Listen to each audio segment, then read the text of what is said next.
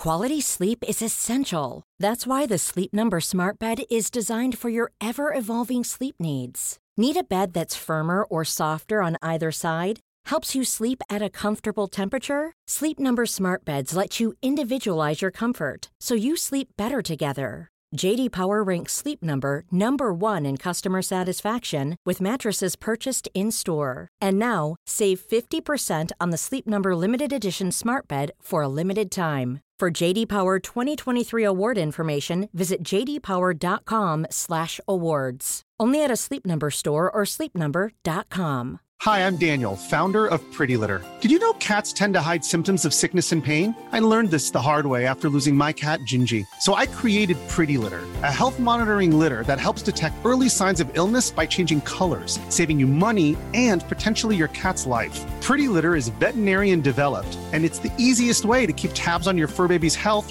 right at home. Go to prettylitter.com and use code ACAST for 20% off your first order and a free cat toy. Terms and conditions apply. See site for details. Hey, it's Ryan Reynolds, and I'm here with Keith, co star of my upcoming film, If, only in theaters, May 17th. Do you want to tell people the big news?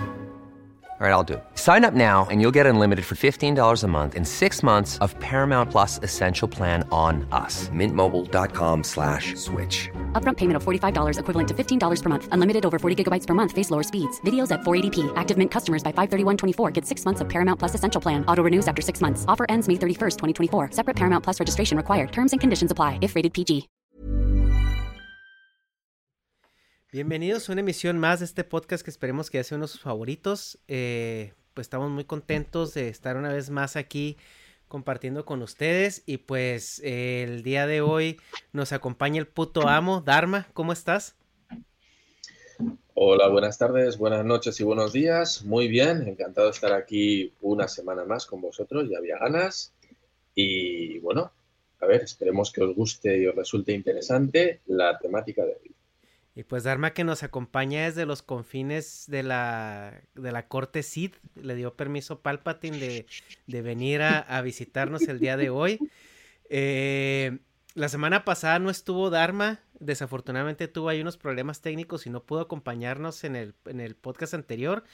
Y por eso ahora corrimos al Negas, le dijimos, ¿sabes qué, Negas? Ya le toca a Dharma brillar eh, una vez más.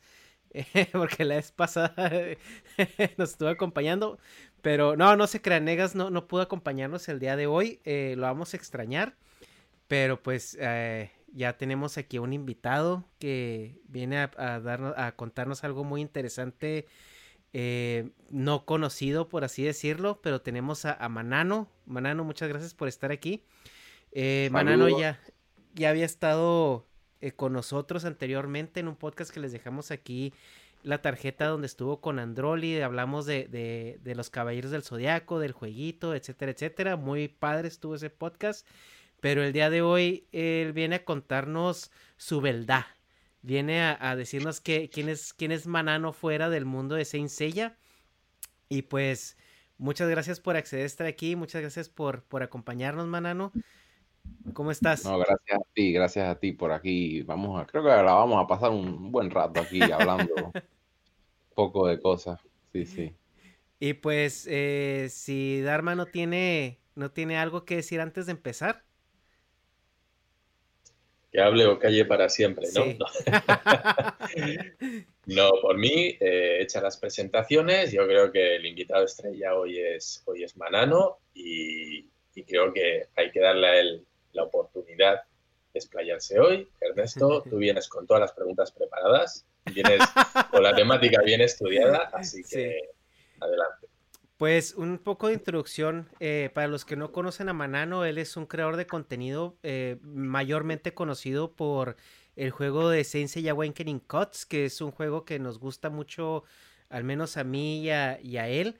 Él se dedica a hacer este guías para los personajes. Eh, y pues realmente en la comunidad del juego él es muy conocido. Si tú buscas en internet ahorita Manano, eh, te va a salir mucho eh, resultado relacionado a, a, este jueguito, a esta franquicia. Eh, pero pues si, indagan un poquito más por ahí, pues se van a dar cuenta que, que por ahí hay una comunidad muy grande que lleva su, su imagen como, como póster, ¿no? Y, el día de hoy, pues, eh, Manano no, no, nos va a hablar de, de Caballeros del Zodiaco. Em, nos viene a platicar acerca de quién es Manano fuera de esta franquicia. Entonces, Manano, te cedo la palabra. Eh, platícanos ahora sí que tu historia. Dinos tu historia. Bueno, a ver, yo crecí en Costa Rica. Em, ahí estuve muchos años, estuve eh, algunos años ahí, algunos años fuera, pero predominantemente ahí, durante la niñez, la adolescencia, eh, etcétera. Em, y bueno, crecí bilingüe, ya que desde pequeño estudié inglés, eh, casi que al mismo tiempo que español, entonces en ese aspecto siempre he sido bilingüe nativo lo cual siempre ha sido muy útil, ¿no? Eh, y definitivamente a lo largo de los años más adelante se volvió cada vez más y más útil, eh, sobre todo el inglés, ¿no? Más allá de eso, o sea, he estudiado algunos otros idiomas aquí y allá, pero creo que desafortunadamente no me puse serio con otros, con otros idiomas, lo cual eh, en ciertos momentos potencialmente me habrá costado ciertas oportunidades, etcétera, eh, ya que sí me he movido bastante aquí y allá en, diferentes países, pero yo nada, fui a la secundaria, todo bien, eh, fui a la universidad, empecé el primer año de universidad con la intención de hacer computer science que es eh, informática, ¿no? De, computador, computación. Y después me cambié a literatura.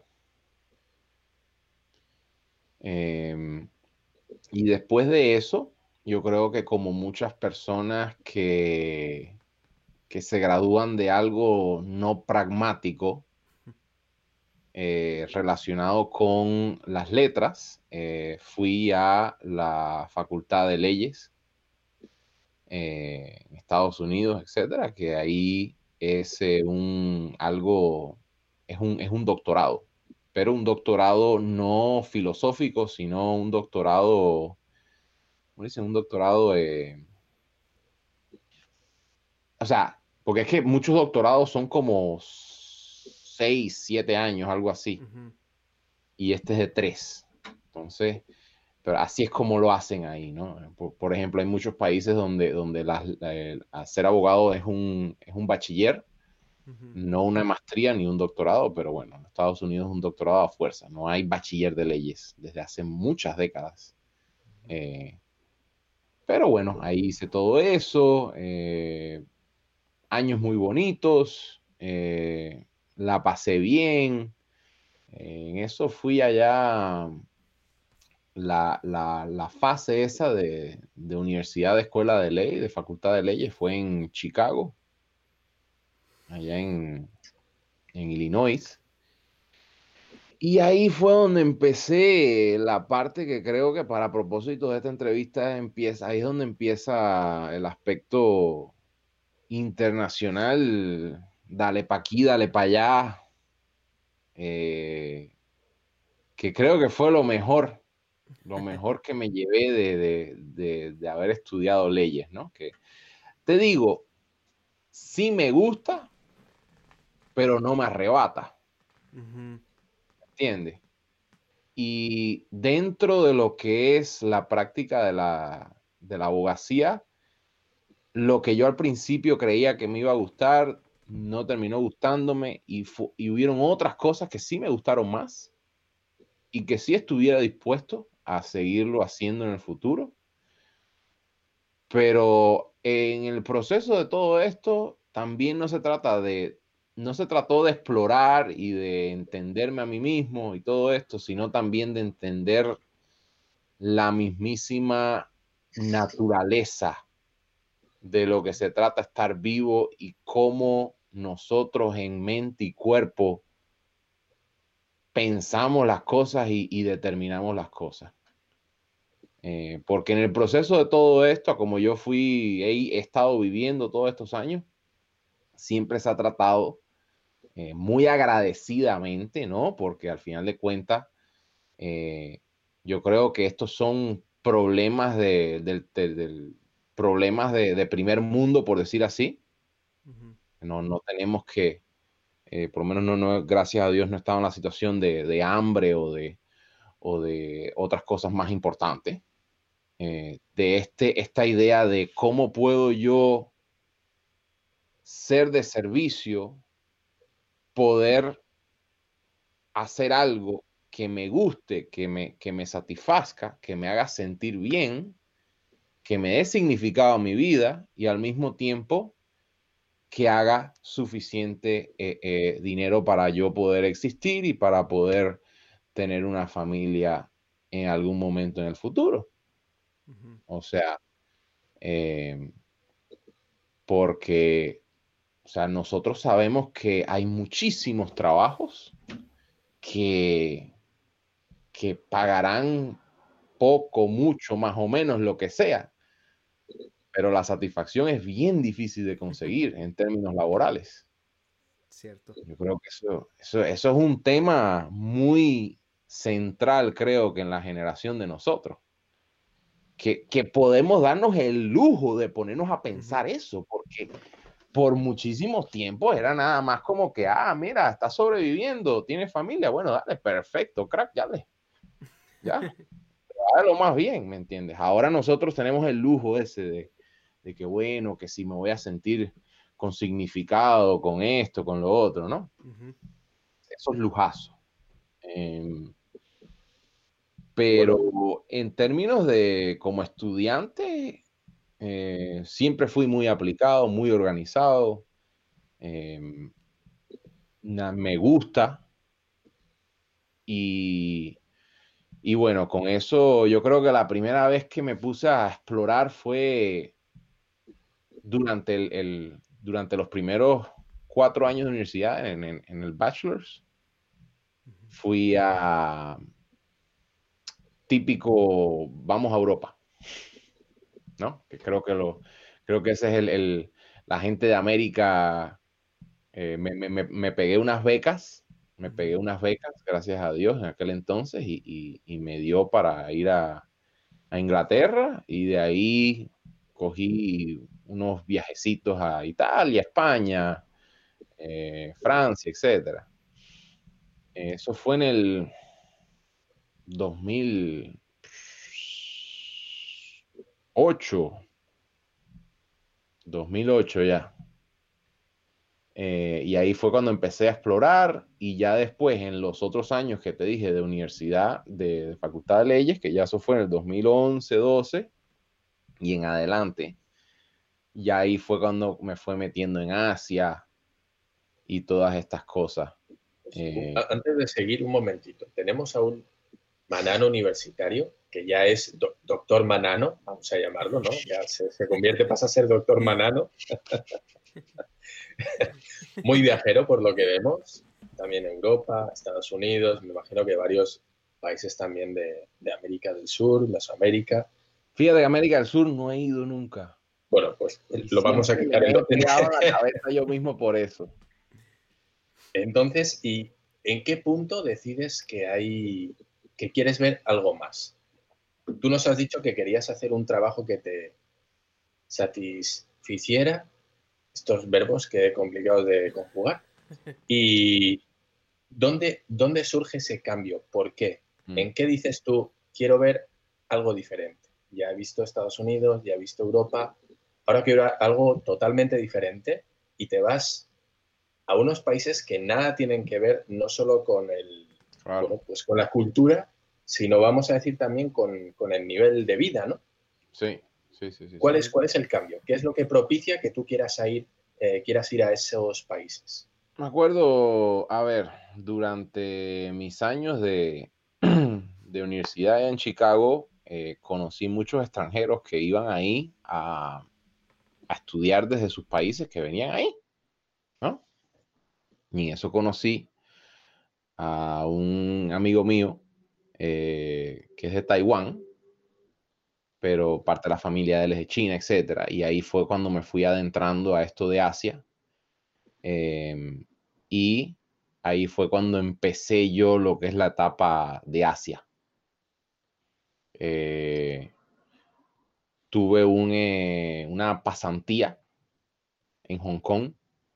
Todavía, todavía era estudiante cuando aquello. Y ahí fue cuando empecé eh, a ver Asia, ¿no? Entonces mi, mi, primera experiencia con Asia fue Hong Kong, después tuve otra pasantía en Singapur, etcétera, etcétera, que son los países más cómodos del área.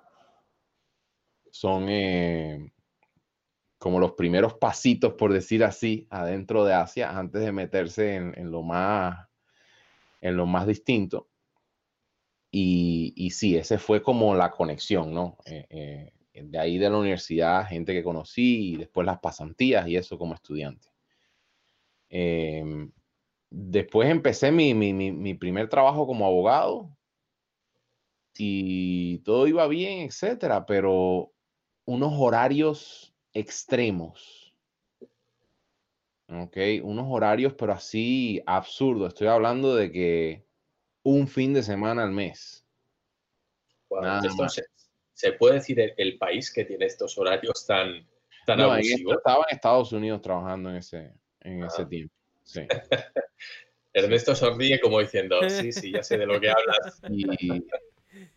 o sea, un trabajo muy bueno, todo muy bonito, una, super, una oficina muy linda, todo eh, el nivel de los clientes muy excelente, pero un horario, o sea, es que simplemente es como que algo que siempre me ha chocado es esto, esta, esta idea de que vemos que la, humanidad empieza nada más a puros empujos de, quién consigue qué.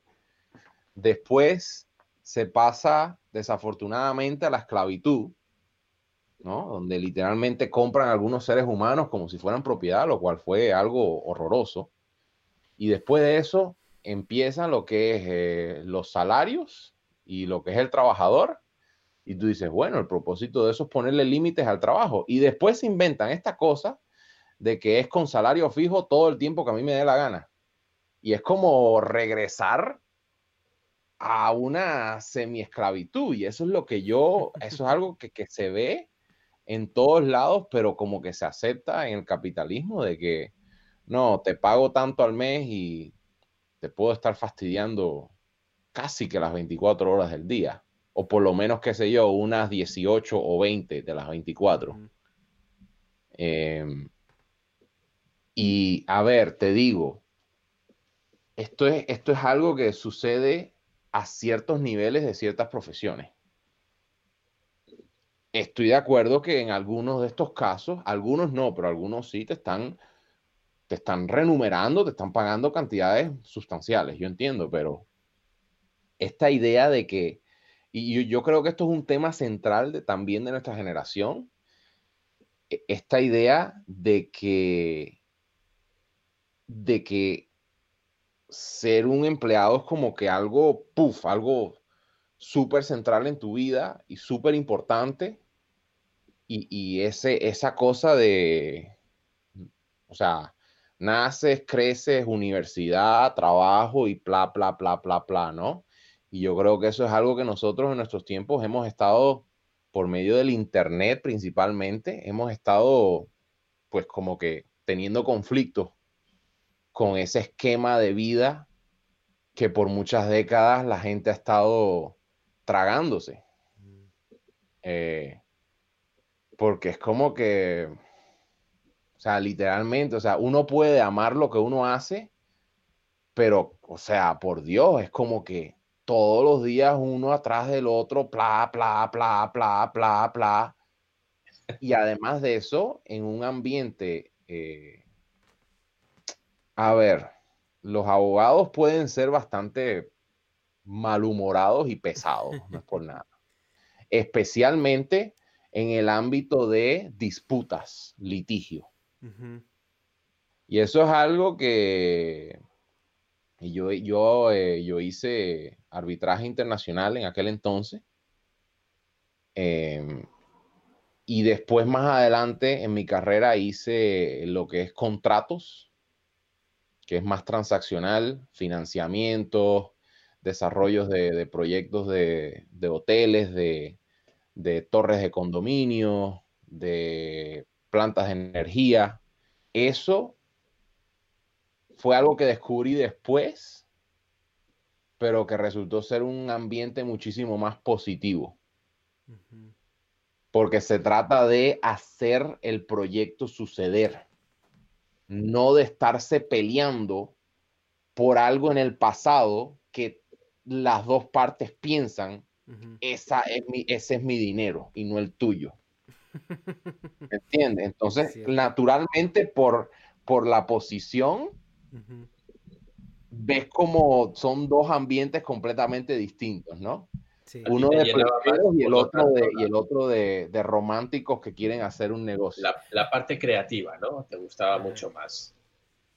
Y entonces, eso, ese aspecto de, ley transaccional, eh, hice primero el litigio y en eso ese mismo amigo mío asiático me dice, mira, eh, me dice, ya estoy, él quería empezar una práctica legal en este país que se llama Myanmar.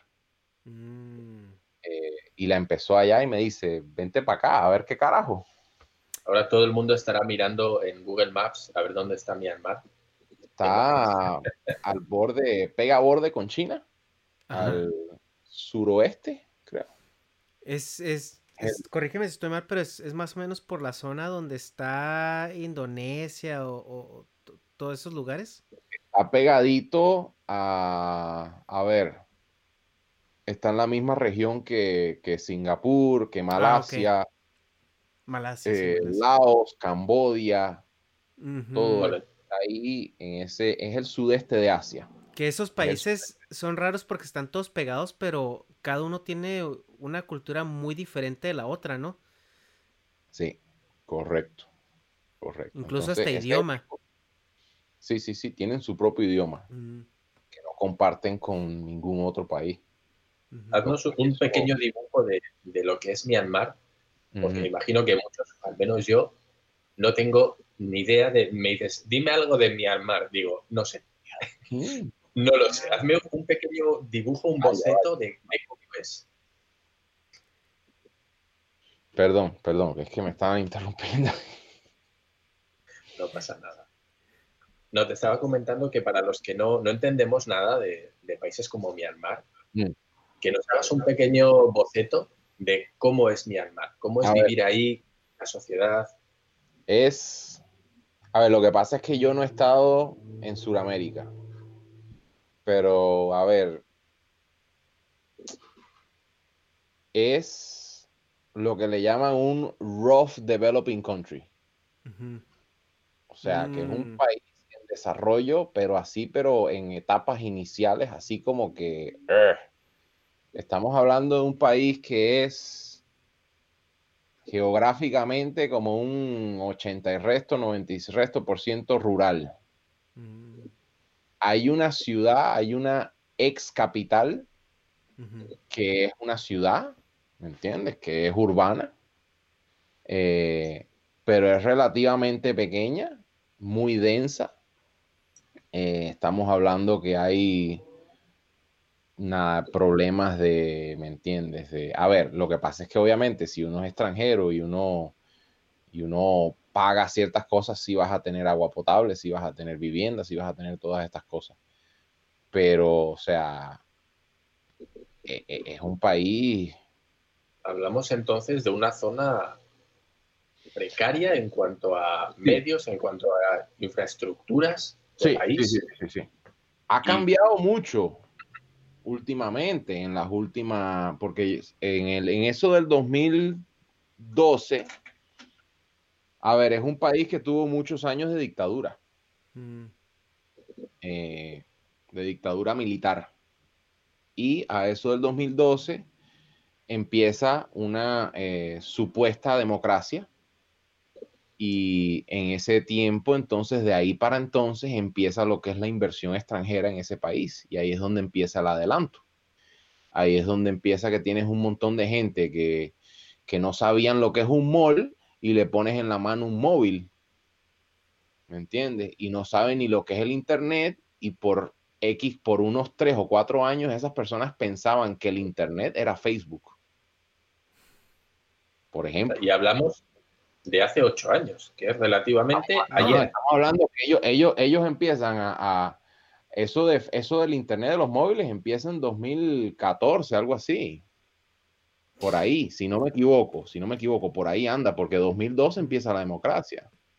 Que algunos países que piensan que están jodidos, a lo mejor no están tan jodidos, ¿no? correcto, correcto, correcto. Eh, Entonces, te vas allí, ¿qué negocios hay ahí? Vive, me imagino, del comercio local. al momento, al momento que empieza la supuesta, a ver, que hubieron unos años muy buenos del 2013 al 2016 por ahí. Mm. Hubieron unos años muy buenos donde ellos para atraer inversión extranjera, pues se portan bien como, como gobierno. Eh, interesantemente, eh, ese gobierno que estaba controlando, que era militar, deja que suceda una elección y la elección resulta en otro partido político ganando, lo cual lleva a una democracia, pero al mismo tiempo ellos siguen con la mitad del poder en su Congreso. Y es como que es algo que no me voy a meter analítico político ni nada de eso, pero, ¿me entiendes? Es como que si, si tú estás en poder por todo este tiempo, de pronto es como que no, voy a soltar la bola. Eh, bueno, ¿será que tú soltaste la bola, pero desde atrás la estás jalando con un hilo? No sé. Eh, la cosa es que se abre, llega toda la inversión extranjera y ahí es donde se dan las oportunidades para que estos profesionales que tienen el conocimiento de cómo hacer ciertos servicios eh, lleguen ahí a poner, es, a poner negocios y a, ofrecer esos servicios, como lo son ingenieros, abogados, médicos, eh, arquitectos, muchísima construcción, ¿ok? Que eso es algo que lo, llenó rápidamente China, que está pegadito ahí, que tiene exceso de, exceso de materiales de construcción y, de, de, facultades de poder hacer construcción. Eh, porque básicamente tienes un país que en términos internacionales se le llamaba la última frontera, porque era como el último país que estaba conectado a un continente que estaba en esa situación completamente sin desarrollar. Mm, su, decimos que, su infraestructura desde el punto de vista de, infraestructura de, país, de, ciudades, de, edificios, de todo, y también intelectualmente atrás, pero puff. Entonces tú llegas, en, ese boom, ¿no? En ese boom de avance tecnológico, vamos a decir, de bienvenido Mr. Marshall al, primer mundo. Sí. Y es ahí cuando te, fichan, ¿no? Te contratan, te dicen, oye, vente aquí, que aquí hay proyectos. Porque mi amigo se va para allá por un trabajo que le dieron allá. Le va muy bien, desarrolla a sus clientes y dice, no, voy a poner mi, propio, mi propia oficina para agarrar más de la, de la ganancia de los clientes. Y ahí es donde él dice, bueno, déjame eh, eh, los contactos que tengo para, ver si hay personas que les interesaría eh, echar aquí y desarrollar esto. Una, práctica legal, ¿no? Sí. Entonces, esa, es la manera en la que tú llegas a Myanmar. Y ahí es donde... en ese momento, ya yo había pasado por Hong Kong, Singapur. Sí, ya traías camino, ¿no? Europa, eh, ¿me entiendes? No, no estaba tan tortolito, ¿me entiendes? No, no, sí, claro, ya eras, eras una persona que ya sabía cómo, cómo se veía el mundo en sus diferentes caras, ¿no? Entonces tenías una referencia muy, muy precisa de, lo que era vivir en, ciertos lugares. Pero entonces, ya, entonces ya Manano ya está posicionado ahí en, en esa zona. Y entonces ahí es donde tú estás ejerciendo, por lo que yo entiendo, tú estás ejerciendo la abogacía en lo que vives allá pero a la vez cocinas este otro proyecto que es el que el que nos tiene aquí en, el misterio, ¿no? De, de, la doble vida de Manano. Vamos a, ver de qué se trata. No es, doble vida, es una vida pasada. Sí. ¿Entiendes? Sí, yo, lo digo en tono, tono burlón, así, este. Sí, sí, o sea, fue algo que sucedió, porque incluso ya lleva, creo que desde unas semanas antes de empezar el canal mío de Manano de YouTube, ya yo paré esa, esa página de, Facebook. Porque era una comunidad eh, importante, ¿no? Tenías que como un millón de, seguidores en esa comunidad. Sí, que fueron como 800 mil y resto, algo así. Cuéntanos un poquito de, ese proyecto que... Mira, eso lo que pasa es, al momento que uno empieza a practicar, eh, a practicar de manera independiente, eh, se sube eh, el porcentaje que uno hace del cliente, pero al mismo tiempo uno tiene que estar buscando y buscando y buscando clientes, ¿no? O sea, es como que está, no, no es como que estar en un trabajo donde te, te ponen el, te ponen que hacer ahí, bla, tú haces esto, tú haces lo otro, tú haces esto, tú haces lo otro. Em, en este tipo de situación es como que tienes que buscar lo que hacer y a veces había muchísimo y a veces no y era cíclico, ¿me entiendes? Eh, a veces tenía que ver con la política, a veces tenía que ver con eh, el genocidio que ocurrió o que todavía está ocurriendo ahí. Eh, que, eso le dio mucha mala fama, de cierta manera innecesariamente, porque realísticamente para el, para el turista o, el inversionista eso es algo que no afectaba. Porque ellos tenían conflictos raciales con, lo que es el, oeste del país. Y eso si tú estabas en la, en la ciudad, eso no te llegaba nada, ¿me entiendes? No afectaba de ninguna manera. Pero los noticieros como CNN, Fox, toda esta gente, obviamente ellos agarran eso y, a ver, de acuerdo que está mal hecho. ¿Me entiendes? O sea, estar, estar quemando los hogares y matando unas personas simplemente porque sean de una religión o de una raza específica, eso claramente está mal. Eh, y eso a ellos les costó mucha reputación en la comunidad internacional. Entonces, de vez en cuando había tiempo extra. ¿Entiendes? Y entonces ahí fue donde yo Em, se me vino esta idea de, hacer videos. Empecé a fijarme esto, lo otro, empecé a fijarme en el contexto del país y de lo, lo que necesitaba la gente de ese país. Me fijé que ellos naturalmente a los hombres de complejidad blanca y occidentales de primer mundo valoraban mucho la opinión de las personas que, llenaran ese perfil. Eh, y entonces yo dije, mira, si yo pudiera, qué sé yo, dar, ayudar a la, gente joven, que yo las veía, porque yo como abogado ahí tenía que entrenar a los abogados más jóvenes de ahí. Entonces ya yo, naturalmente, por mi empleo, estaba desarrollando cierta capacidad de estar dando esta tutoría, ¿no? y, y empecé eso. Y empecé y haciendo videos de esto.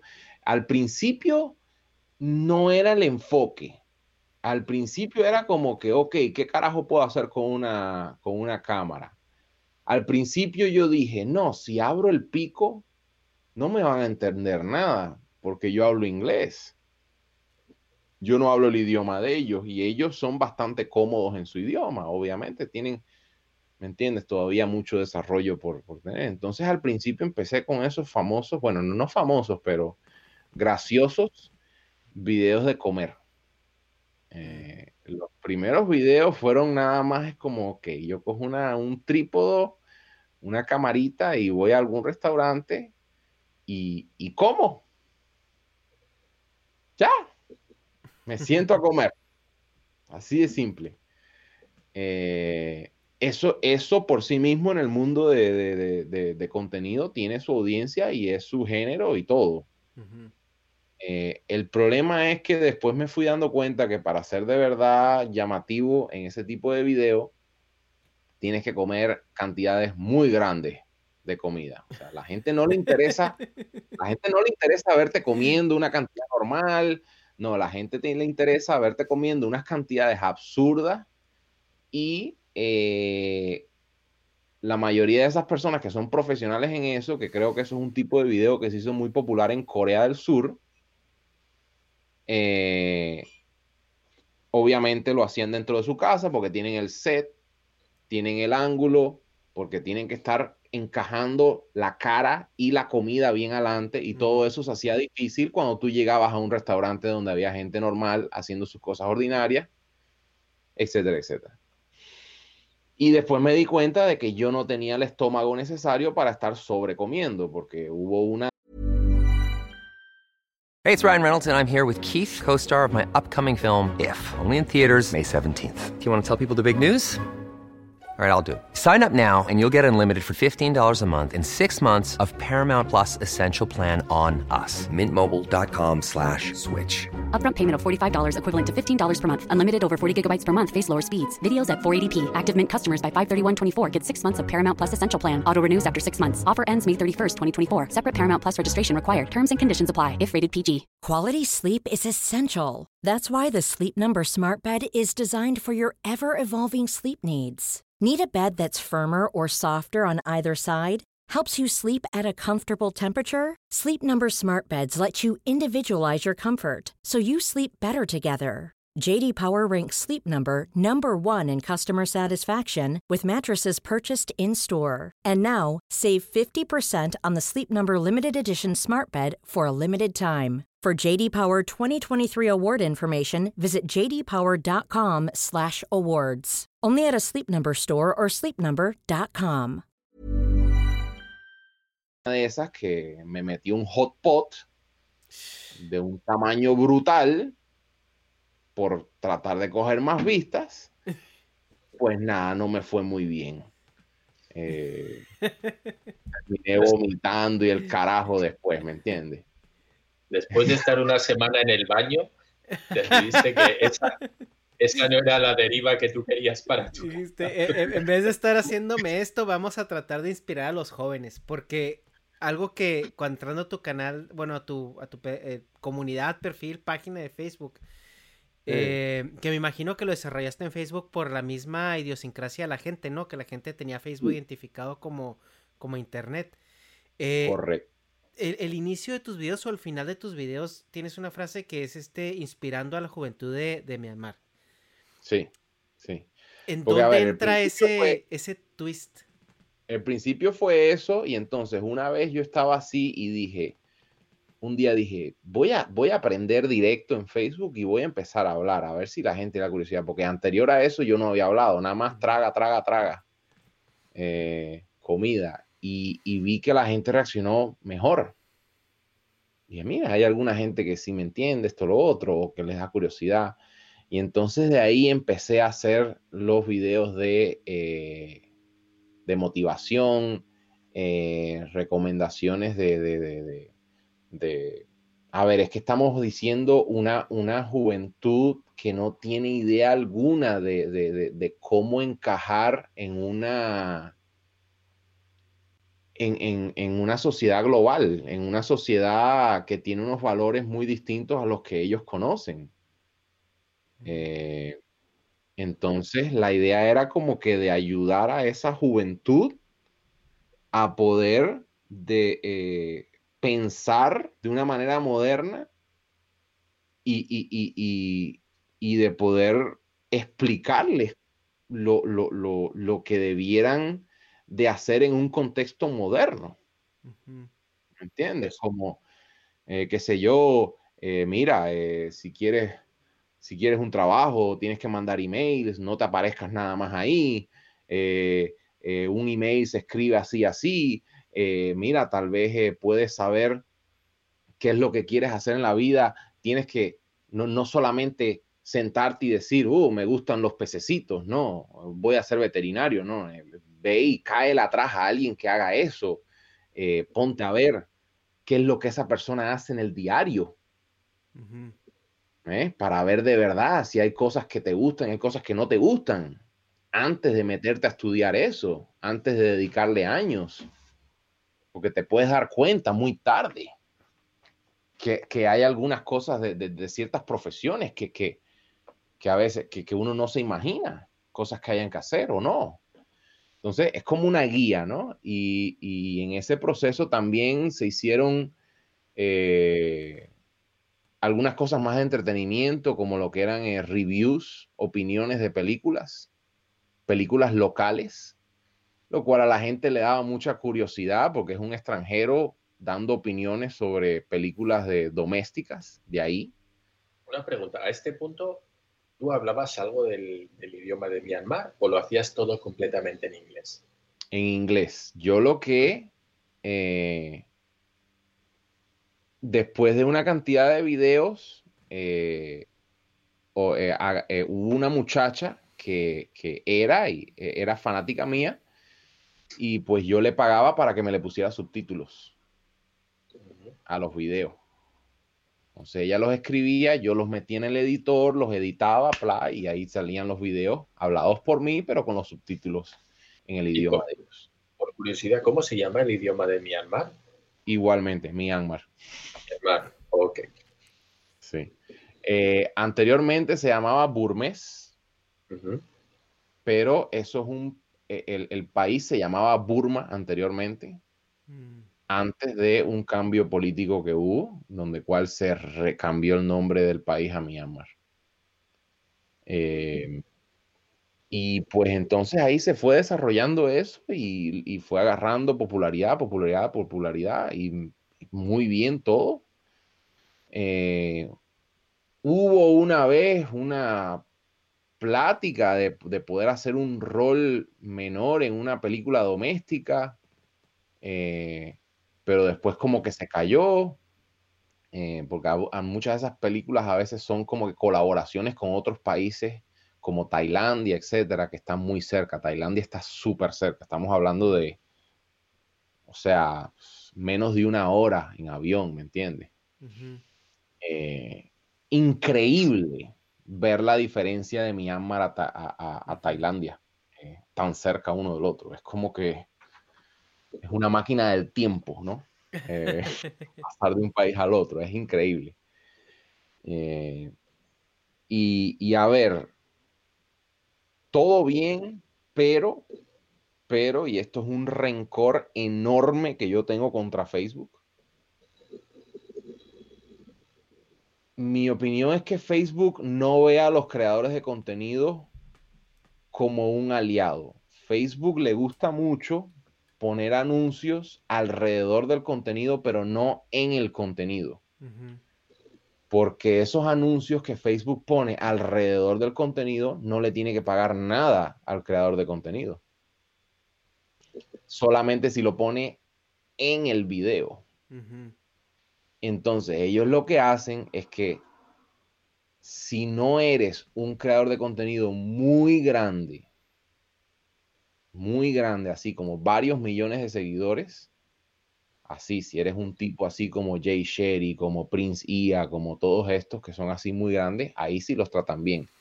Pero fuera de eso, ellos te deslizan por cualquier cosa que no tiene nada que ver con nada. ¿Ok? No te dan una explicación, te dicen, no, estás violando los términos de, usuario. Y yo como, pero los términos de usuario están escritos de una manera completamente ambigua que no dice ningún específico. Denme una razón, denme una indicación a una sección de esos términos de usuario. Nada. ¿Ves? Y eso eh, hasta cierto punto te desanimó de seguir con ese proyecto. Porque entonces no puedo monetizar una página con tanta gente. Entonces sigues haciendo videos, sigues haciendo videos, no puedes monetizar. Entonces tú dices, bueno, pues, no tiene futuro. Oye, dentro de ese trabajo que hacías con, las personas, me imagino que sí hubo eh, pues bastante interacción ¿no? con la comunidad. Eh, ¿Qué problemas tú identificaste que había más eh, sociales, o sea, en lo que, en lo que estuviste trabajando con ellos? ¿Cuál era la perspectiva de la gente hacia los nuevos cambios? ¿Se sentían muy fuera de lugar? ¿O qué, qué era lo que pasaba por su mente? A ver, ellos conocen su país mejor que cualquier extranjero. Eso es lo primero que hay que decir. Sí, claro. Ahora, obviamente, al momento que yo me meto a hacer este contenido, a adentrarme con la juventud, a hablar con ellos, hacer entrevistas, andar en la calle, eh, en un tiempo Incluso tenía un muchacho eh, que, le gustaba hacer videos cortos y, él, fue un asistente mío por un tiempo y andábamos por la calle metiéndonos con la gente. Muy divertido en ese aspecto. Eh, a ver, que obviamente la falta de desarrollo son muy pocas las posiciones laborales disponibles eh, la mayoría de las personas quieren naturalmente trabajar con una, compañía extranjera simplemente porque les pagan más por hacer casi que la misma cosa. Eh, el país todavía depende mucho de lo que es eh, las fábricas. básicamente, compañías chinas van ahí, ponen una fábrica por el hecho de que los empleados tienen un salario más bajo más bajo que el mismo China, más bajo que otros países de la región.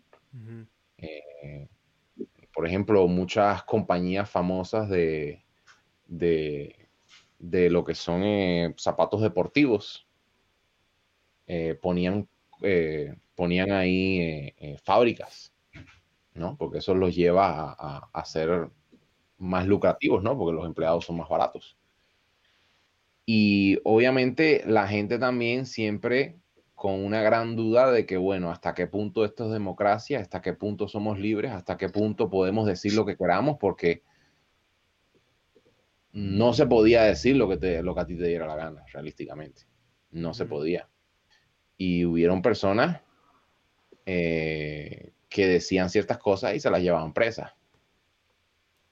Em, y las oportunidades laborales y de negocio seguían restringidas a un grupo de familias pequeñas que son las mismas personas que estaban de alguna manera conectadas con la militar, conectadas con los regímenes anteriores, conectados con todo, la piñita, ¿me entiendes?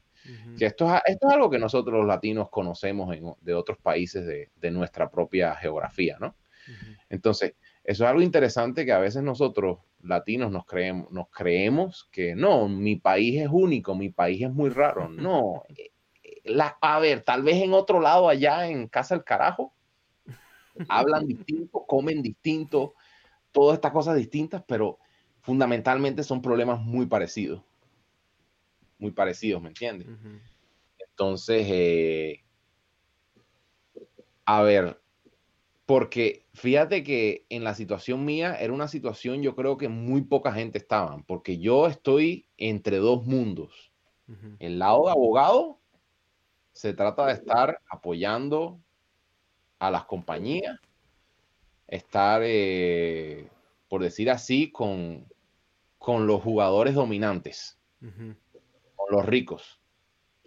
Y del lado de creador de contenido, apoyando a los pobres a los, de, a los que tienen pocas ventajas, ¿no? Entonces son dos mundos completamente apartes. Y eso me dio una perspectiva de, estos dos aspectos y de, lo, y de las maneras en las cuales ellos se ponen en conflicto, como por ejemplo, algo que yo siempre estuve en desacuerdo, es como, ¿para qué carajo te pones a hacer tantas, tantos edificios de lujo en un país donde la mayoría de la gente no tienen ni siquiera eh, vivienda decente. ¿Me entiendes? No, tiene sentido. Ahora, cuando tú sabes de otras cosas, sí tiene sentido. que decía el tema, el clima político y hasta corruptivo, ¿no? Que, que existe en esos países. Tienes personas que son dueños de muchos terrenos. En, a ver, porque si el país tiene una, mucha gente pobre, muchas cosas se vuelven muy baratas. Comida, supermercado, etcétera. Entonces, un grupo pequeño de gente que tiene mucho dinero y muchos servicios muy baratos, ellos se pueden sentar, si tienen propiedad, pueden sentarse en esa propiedad, ponerle un precio absurdo y esperar décadas a venderla y el que viene de extranjero a, desarrollar un proyecto de construcción, dice, bueno, si adquiero la, la tierra a este precio, es un precio muy alto. Se ven forzados a crear una estructura de lujo y no de vivienda a bajo costo. ¿Ves? Y, en tu caso, Manano, eh, ¿Cuál fueron tus choques culturales? Porque en el, en el podcast anterior mencionaste pues que estuviste por allá, vi, también que hiciste muchos vlogs en, en, la calle y pues viajaste y hasta te vi ahí eh, haciendo sumo en algún momento. Tienes ciertos... eso fue Japón. Eh, eh, a eso iba, tienes lazos japoneses y eso es pues principalmente por lo cual Dharma está aquí porque ahí creo que le va a entrar a los trancazos. Y, creo que los dos pues tienen historias de terror eh, con el choque cultural. Eh, ¿Tú viviste...? Porque yo, estando ahí, yo estando ahí, hay otros, a cada rato hacían reuniones de extranjeros que están trabajando ahí. Y me encontré una muchacha que, es japonesa y me encontré con ella y nos enamoramos, etcétera, etcétera. Y empezamos una relación que duró como año y medio y eventualmente fui allá a Japón, visité a sus padres, estuve allá en la, casa de su familia y todo esto. O sea, nosotros eh, en un momento consideramos matrimonio, eh, pero yo creo que al final fue eh, el hecho de que nosotros nos conocimos ahí en Myanmar porque ella estaba también, la compañía de ella Japón la mandó ahí por tres años. Y cuando yo la conocí ya era el tercer año de ella. Mm. Entonces ella tuvo que regresarse a Japón. Eh, y yo creo que eso fue lo que, lo que a, la distancia, unos meses a distancia, eh, unos pocos meses a distancia fue deteriorando, ¿no?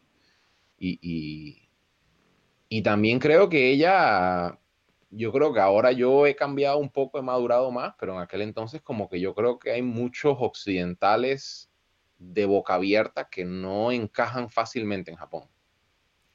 Eh, yo creo que eso Dharma lo sabe más que, más que sobrado. Necesito, necesito que me digáis un poquito el concepto de boca abierta. Boca abierta. A ver, no sé, a ver, eh, a ver, no, no de estar formando cosas extremas ni nada de eso, pero eh, qué sé yo, o sea, hacer un poquito de ruido en el tren. Tú sabes que en el tren ellos es como que tiene que ser un silencio absoluto. Eh, en Singapur es una joda con que no puedes tirar basura en ningún lado y que esto lo otro, pero no es, tanta, no es tanto problema con el silencio. Em, el, idioma es un problema enorme. Mm, el hecho de que no hay integración, no hay mezcla de cultura, eso se sabe, sobrado. Y, obviamente que para mí buscar empleo en Japón se me hacía difícil simplemente por el idioma. O sea, que, y, mucho, y en el caso de, la abogacía, ellos pedían que, tuvieras una licencia doméstica de Japón eh, para poder ejercer ahí lo cual interesantemente en otros países no desarrollados, eso a ellos no les importa. Interesantemente, a ver, obviamente no te puedes aparecer en la corte. pero para hacer contratos, pues tranquilo. Son más laxos a la hora de pedir. correcto. Porque al final de cuentas, ponte a pensar, tú llegas de, tú eres un abogado de Estados Unidos, llegas a Myanmar y dices, no, este tipo sabe más que la gente de aquí. Bienvenido, dale. Incluso los, los, clientes míos en aquel entonces, pues preferían irse conmigo que, que por un doméstico, que por un abogado local, porque ellos pensaban que yo les iba a dar un contrato mejor hecho. Digamos que por prestigio, ¿no? Bueno, eh, eh, por prestigio por el producto. Porque es verdad que tú cogías un abogado local y, te daba un, contrato hecho a la mentalidad de ellos, al nivel de desarrollo de ellos y de sofisticación de ellos, o bueno, falta de, de, profesionalismo de ellos, mientras que vas a Japón, donde ya están desarrollados y te dicen, no, no, no, a mí no me hace falta que, que el gringo me haga el contrato. Aquí tenemos nuestros abogados japoneses que están a nuestra altura y todo está bien. Entonces, entonces ves como al final del día es todo es necesidad, ¿no? Todo la, gente con necesidad se ajusta y el que no tiene necesidad sí, claro. te echa para el lado. Sí, eh, entonces tú tú buscaste emigrar a Japón persiguiendo a esta chica. Sí. ¿Y cuál fue tu... A ver, no sé si Dharma nos quiere contar qué es lo que te pasó. No, pues yo, a ver, con tan, pocas pinceladas, la verdad es que no te puedo hacer. No, Dharma, pero, es que yo creo que, bueno, eh, o sea, eh, eh, obviamente era, es, es, una broma porque creo que lo que lo que nos va a contar Manana acerca de eso, pues es, es de, antes de, entrar de libreto, ¿no? Contigo. sí, luego, luego haremos un poquito, vamos a ahondar en eso. Sí. pero bueno, me ha, me ha sorprendido, ¿no? Que en el caso de, Japón sí sacará el tema de la, integración. Y en cambio, al hablar de Myanmar, en ningún momento ha salido eso de la no integración. A ver, lo que pasa es que en Myanmar, a ver, mira, te digo, en Myanmar, te digo, es relacionado con la necesidad, en mi opinión, porque, por ejemplo, la, la gente la gente son muy buena gente y eso es algo que siempre a mí me pegó en el corazón de lo, humilde, buena onda y, servicial y amistosa que eran las personas, que siguen siendo las personas, me imagino. Em, sobre todo a los extranjeros, etcétera, etcétera. Pero em, hay una diferencia entre ser amistoso e integración. Eh, no había tanta integración y sobre todo que uno tal vez el tipo de chicas que le interesaría a uno siendo extranjero son las chicas de tal vez de la clase más alta. Entonces, como es un país donde no hay clase media, porque no existe, no hay clase de media, o sea, o no tienes nada o lo tienes de sobra todo. Punto. No, no hay término medio, no existe. O sea, los de término medio son usualmente gente que salieron de ahí y regresaron. Y son así como que la gente, los empleados que, que, contrataron esas compañías y son así como que contados con los dedos. Eh, entonces, a la hora de, de, pues, de caerle atrás a las chicas de clase alta, ellas es como que, no, crack, o sea, que tú que, o sea, sí, eres extranjero, chévere, pero tú qué tienes, o sea, no. Entonces, ¿me entiendes? En ese caso, además de que si le llegaras a caer bien a ella, la familia es otra bronca. Porque las familias esas, la familia, no, sí, las familias esas es como que no, no, no, no, tú eres mi hija, yo te lo doy todo y tú tienes que casarte con uno de estos otros cracks que son de las familias selectas porque aquí no vamos a estar dividiendo la platica, aquí lo que hay que apuñarla más, no, no dividirla. Te lo digo como ellos lo piensan, porque esto son cosas que yo aprendí con el tiempo, que me las explicaron las mismas personas de ahí. O una especie de oligarquía, ¿no? Que hay ahí montada, ¿Mm? de familias muy pudientes, vamos a decir, ¿no? Y que evidentemente ya tienen el negocio montado. Sí. De, seguir manteniendo y amasándose el poder, me imagino. Exacto, exacto. En Japón, a priori, pues no, no existe, ¿no? ¿no? No existiría, vamos a decir, más allá de la familia imperial o los grandes clanes. Pero bueno, entonces, Porque hay más la decisión. ¿me entiendes? O sea, hay más, hay más selección de, de, de, de candidatas, por decir así, o sea, de, gente como se buscan, ¿me entiendes?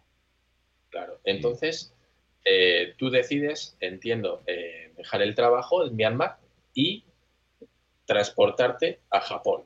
No, no, a ver, yo fui de visita ya dos veces, estuve como por dos meses cada vez.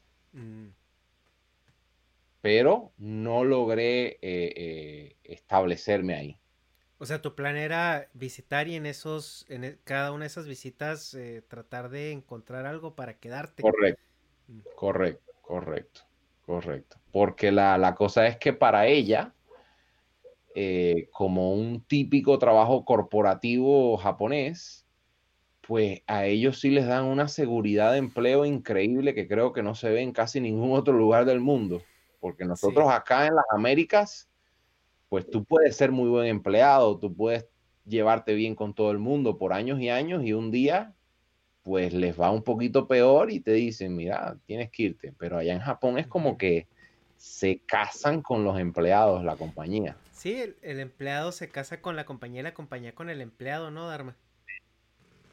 Sí, sí, sí. Ahí, cuando uno entra en una compañía con veintipocos años, es con vistas a, jubilarse en la misma. Hay mucha gente que se jubila en la misma empresa en la que empezó, que es algo que, por ejemplo, en Estados Unidos es casi impensable, ¿no? Que alguien con 20 años entre en una compañía y se jubile con 65 estando dentro de la misma compañía. Muy raro. Sí, ya no. Creo que es eh, la última generación que hizo eso fue la, la de los boomers.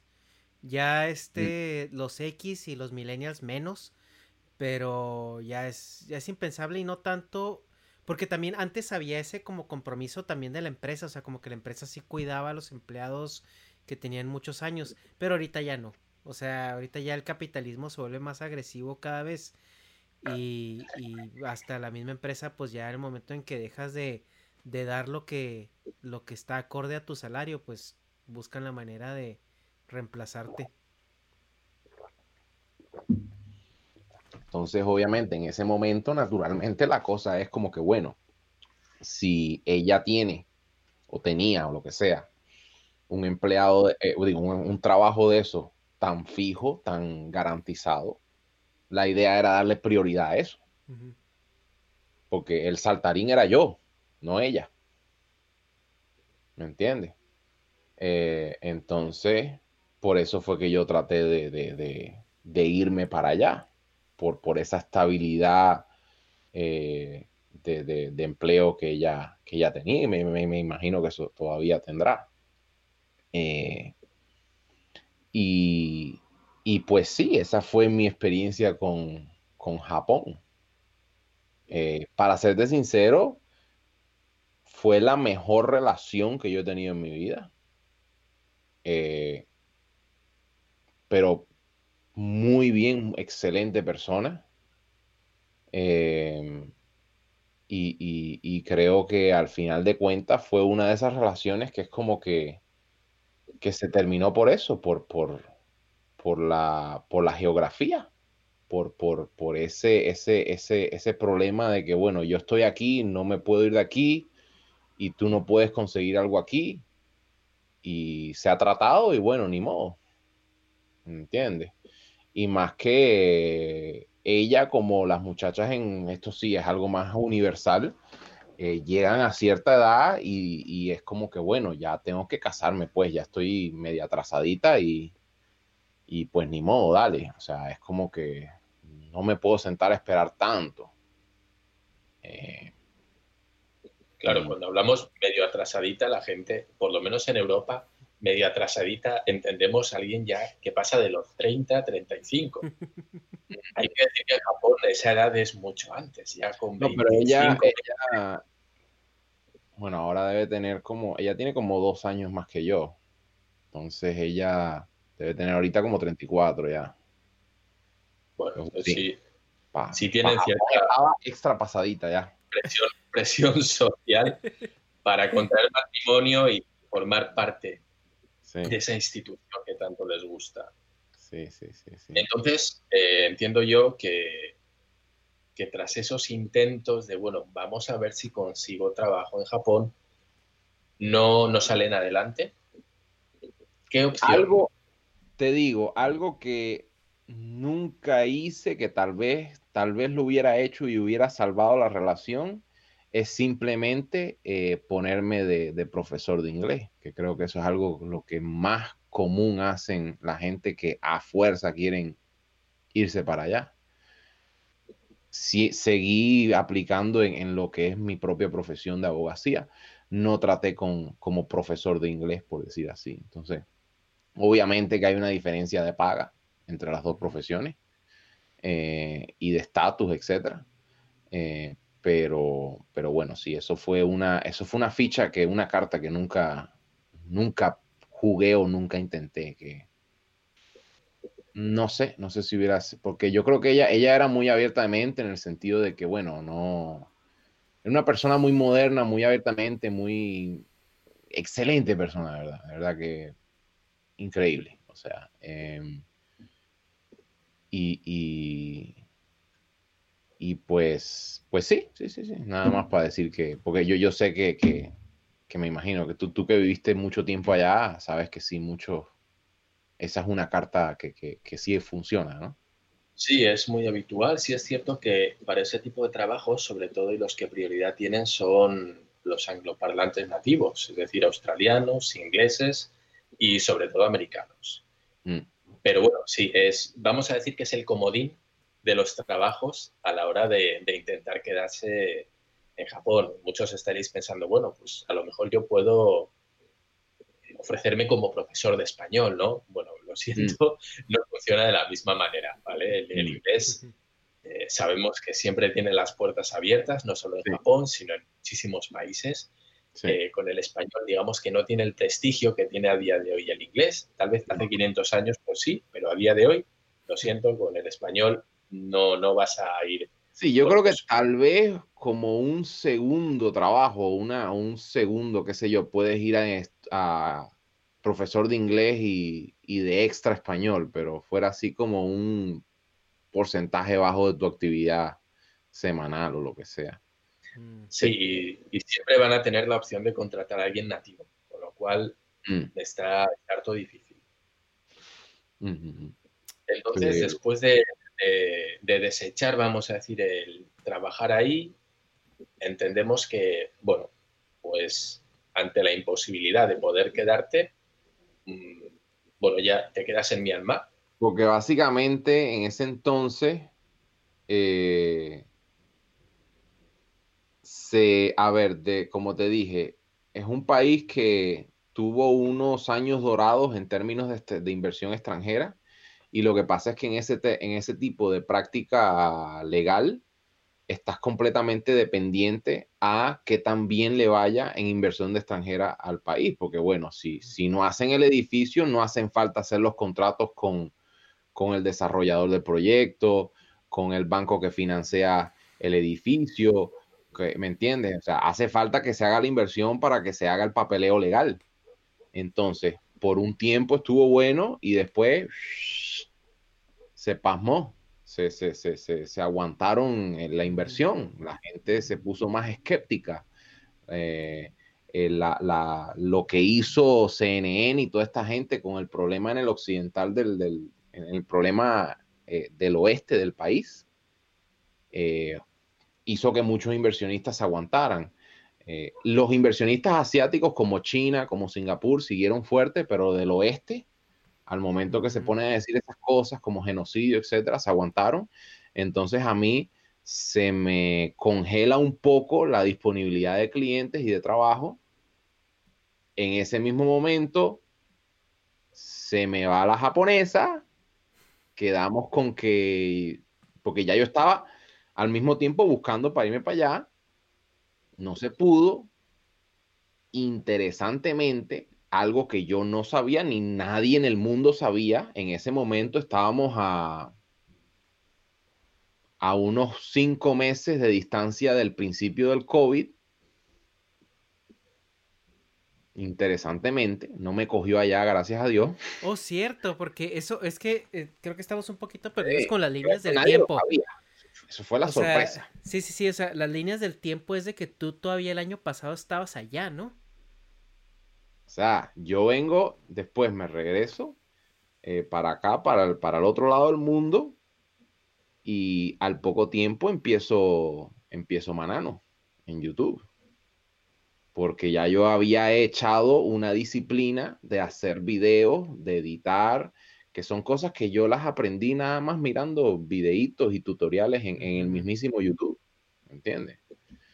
Eh, y entonces yo digo, pues nada, me regreso para atrás como el cangrejo, de regreso a, casita, porque la, la, inversión extranjera en el país se ha congelado bastante, no hay tanto trabajo disponible y pues la exnovia no funcionó y me regreso para acá, para, para casita, en el otro lado del mundo, y ya después como a los 3, 4 meses, algo así, empieza lo del COVID y obviamente en ese momento ya es como que todo el mundo tranquilito donde están.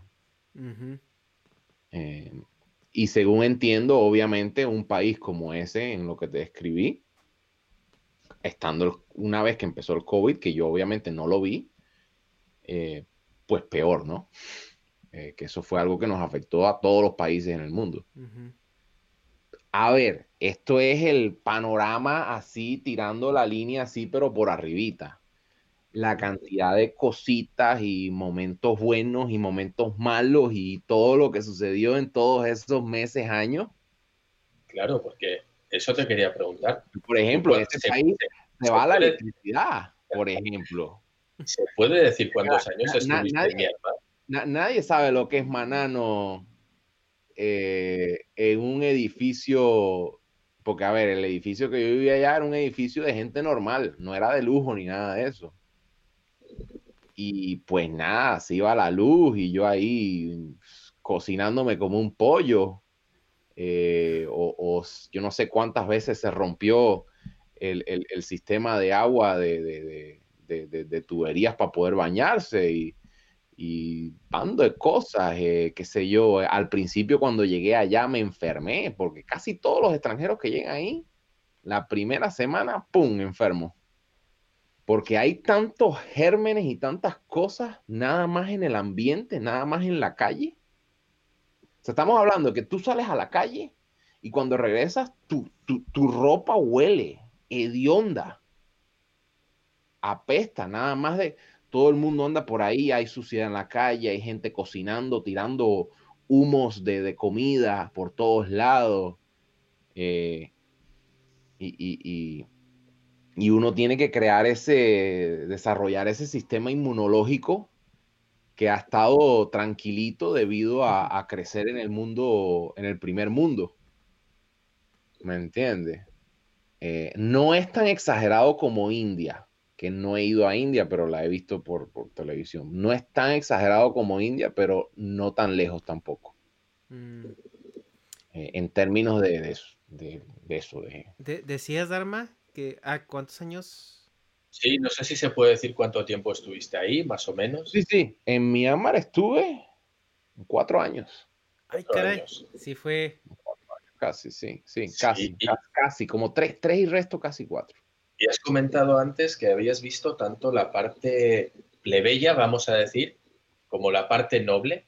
¿Nos podías contar un poquito cómo es el día a día de esos dos mundos que tú has visto? Mira, ahí los ricos se mantienen entre ellos y los pobres son el resto del país, el 99 punto algo por ciento. Entonces, los ricos usualmente andan en, un, en Toyotas Land Cruiser con todos los vidrios negros, eh, para que no se sepa ni quién carajo va ahí, y van al shopping mall o van aquí o van allá, y, y pues nada. Obviamente, e, esas son la gente que tal vez son ricas, pero no exageradamente ricos. Los que son exageradamente ricos, imposible verlo.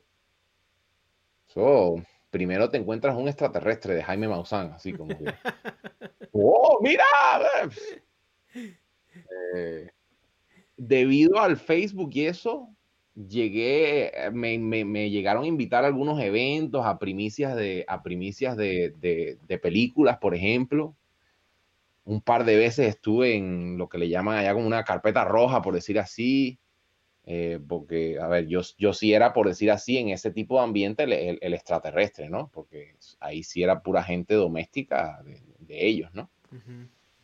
Eh, y llegué a conocer a ciertas personas por ese medio. Eh, y te digo, al final, de, al final del día son muy buena gente, son muy buena gente. Pero definitivamente que hay una diferencia de, clase, de clases económicas, puff, brutal. O sea, no existe la clase media. Eh, tuve una que otra noviecita que no duró tanto, ahí sí, sí.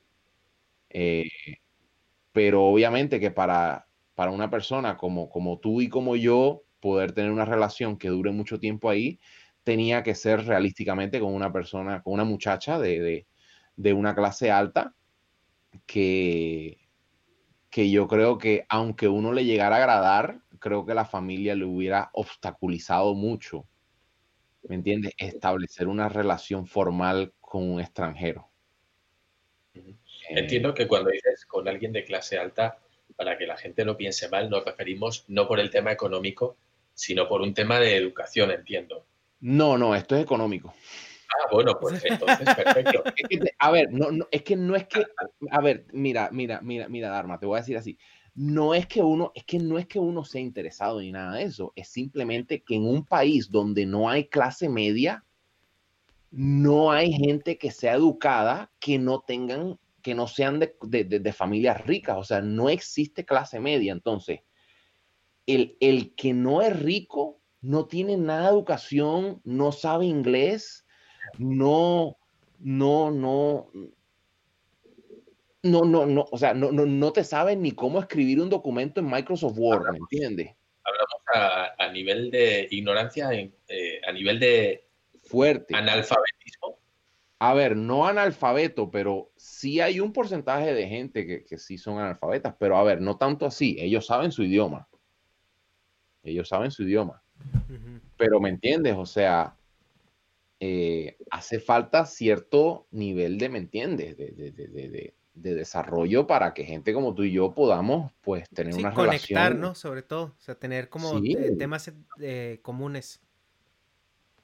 Sí, claro, exactamente, ¿me entiendes? Entonces no es, no es interés, pero es que cuando no hay gente con cierto nivel de educación, te estás limitado a estas, a estas super personas o élite o lo que sea, que tienen esas presiones por sus familias de que, ¿me ¿entiendes? O sea, ¿Y eso, eso tú lo has llegado a notar? Notar cómo. Eh, por ejemplo, el estar con gente de clase alta, que imagino que también te habrá tocado estar con, gente de alto nivel. sí, por razones profesionales y por razones de eventos también de, ser influencer allá, sí. Y, o sea, te tratan bien, esto, lo otro, pero, ¿me entiendes? No, sea, yo estuve, qué sé yo, saliendo con una que otra y, y siempre hubo, o sea, literalmente, a veces me lo decían y, ¿me entiendes? Por si no sabes, ¿me entiendes? un eh, poquito, vamos a decir que había cortesía, pero más allá de eso, ¿no? Son corteses, pero no, tampoco te pases. No, no, sí son muy corteses, pero me entiendes, como que dicen, mira, aunque me guste, mamá y papá no lo va por, no, esto no puede ser, ¿me entiendes? Punto, porque es que, o sea, son, son, son jóvenes que en sus 20 restos 20, eh, en sus 20 eh, que, bueno, que, su familia es la que está proveyendo todo y que, carajo van a ir en contra de, su papá y su mamá. Claro, es que esto es algo muy asiático. Que Se les acaba la vida en ese momento. Que los padres sean muy dominantes. Entonces, ese respeto, vamos a decir, a la opinión de los padres, sí pues a veces, eh, digamos, que se sobrepone, solapa, ¿no? El, criterio propio, que aunque a mí me guste, eh, no es suficiente con que a mí me guste. También tienes que gustarle a mi familia o mi familia tiene que dar el visto bueno. Y además, en Myanmar entiendo que está el agravante de que, como tú bien dices, si te provee la familia en una zona en la que, en un país en el que no existe la clase media, si te vas de la familia, te vas a la pobreza extrema. Es decir, pasas de tenerlo todo a no tener nada. Entonces, digamos que también uno tiene que mirar, eh, yo entiendo en el caso de las chicas, ¿no? Que digan, pues a lo mejor y sí me atrevería a probar algo contigo si hubiera otra situación económica en el país, pero actualmente renegar de mis padres quiere decir que, paso directamente a, no tener nada, ¿no? Porque, por ejemplo, en el caso de la otra, de, mi, de mi ex, que era japonesa, ella era japonesa, pero además de eso era clase media. Entonces, no hay esas presiones y obviamente que era una cultura distinta. Eh, pero yo creo que es el aspecto ese de, las clases, ¿no? De, creo que las personas de clase media tienen más libertad eh, porque tienen medios para poder alcanzar ciertas cosas y al mismo tiempo no tienen esa presión tan fuerte de, una familia tan que, sean dominantes en, lo que ellos hacen, ¿no? O no hacen. Eh, pero te digo, o sea, más allá de esas cosas que son más cosas de, ser adulto, de, ver el mundo y las, las dinámicas que tiene, pues obviamente hubieron muchísimos momentos súper buenos, súper eh, super emocionantes, súper que los disfruté al máximo. Eh, o sea, en, en, esa en esa década, creo, de, del 2009 a 2019, para mí fue una parte excelente. bueno, así, estamos en el 2020 ya 2021 casi. no hace tanto, pero eh, fui en Japón, o sea, fui a, varios lugares. Eh, y, otros países, obviamente, como Tailandia, eh, Malasia, eh, Vietnam, eh, Singapur, como ya te dije, Hong Kong, ¿qué más? bueno, Japón, te dije. Lo único que... Mm, lo único mm, que me arrepiento es que no llegué a, Corea del Sur. y no llegué a India estuve un breve, creo que fue como una semana o algo así en, Sri Lanka. Eh, que Sri Lanka es como, es como un mini India, pero más organizado, más tranquilo. sí, sí. Es como que si tuve China y Taiwán, bueno, sí, también estuve en China, también estuve en Taiwán, sí. Pero a ver, estos otros lugares son más así como que, bueno, unos días, ¿me entiendes? eh, y, definitivamente es muy distinto cuando tú te pones a ver las mentalidades que tienen las personas, la, qué tan distinta puede ser la vida de un lado al otro. Y como al final del día todo es como lo piensa la gente. O sea, la vida pueden ser, la, la vida puede ser muchísimas más cosas de lo que la mayoría de la gente piensa. Eh, pero hasta que no lo vives, no, no se te destapa la perspectiva. Mm, y, bueno, o sea... Y para hay que hacerlo, o sea, todo el que pueda, que, le dé pata y que, que, explore todo lo que pueda. Perdón, te... no, no, no, para, para cerrar el círculo de Myanmar, ¿nos puedes vender algo bueno del país? Dime, algo bueno. No, no, a ver, algo cosas malo que te hayas marcado y algo que tú te hayas llevado de la experiencia de vivir cuatro años allí. Que digas, esto, esto sí lo cambié después de estar allí. A ver, te digo, mi opinión es que lo mejor que tiene Myanmar es lo amable, positiva y humilde que son las personas el, la gente en general. A ver, de cierta manera depende de quién tú seas o de, o de qué imagen tú traigas, ¿no? Te tratan distinto. Eh, y si tiene sus problemas raciales el país, sí. Pero por lo menos lo que yo me llevé de experiencia, siempre me trataban súper excelente. Eh, y eso siempre me encantó. A ver, eh, otra cosa también es un país que tiene mucho potencial, muchísimo potencial, eh, pero obviamente el potencial hay que estar muy bien administrado para poder llegarlo a, desarrollar. Eh, y para los que sean turistas, creo que es lo que más aplica aquí, en la pregunta de Dharma, eh, se van a llevar una experiencia que es completamente distinto a la mayoría de, lo que es el Asia desarrollado. Hmm. Puedes ir allá, puedes ver muchos de los monumentos nacionales, eh, puedes ver lo que es un país que, que, ha quedado cerrado del mundo por muchas décadas, mientras que el resto de los países se desarrollaban, ellos estaban ahí encerrados. Eh, y ahora, ¿me entiendes? Obviamente recientemente ya se, abrieron más. Entonces, e, es, eso de, de, ver un, país que encerrado y recientemente abierto.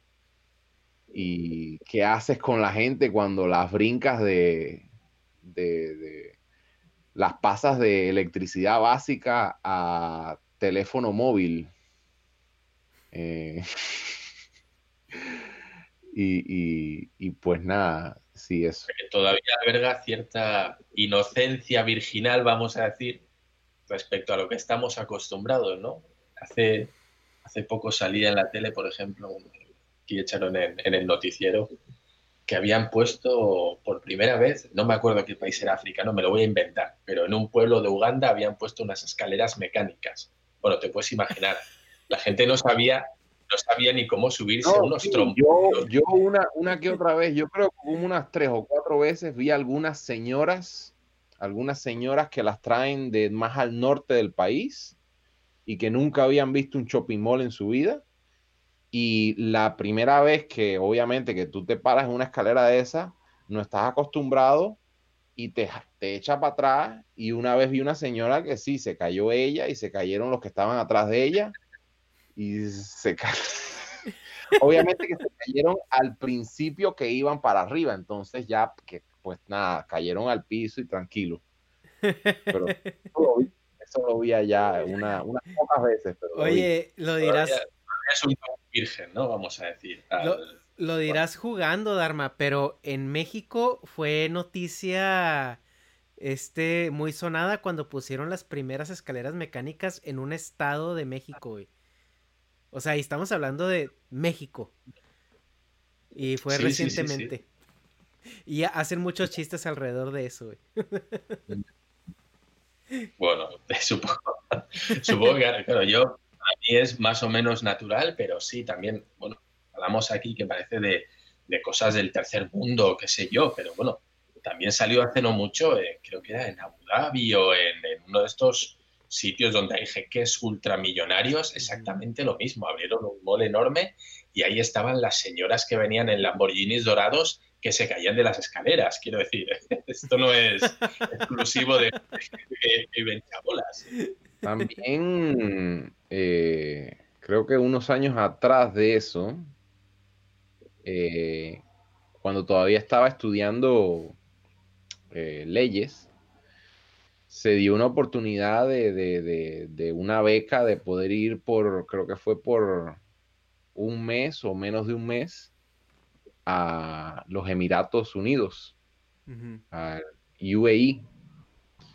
Eh, y eso también fue interesante, porque ahí vemos un grupo de gente que, que creo que por mucho tiempo no, tenían tanta relevancia en lo que es el mundo y se dan cuenta que estaban parados arriba de enormes cantidades de riqueza con lo que es eh, los, combustibles, etcétera. Y Y pues ellos ahí sí que tienen de todo, pero a reventar. Pero es un grupo pequeño de gente, ¿no? Que, que, que y, increíblemente que es un país donde la gran mayoría de la gente son extranjeros, pero extranjeros de, de, de, gente de, servicio. India, de Bangladesh. sí, Bangladesh.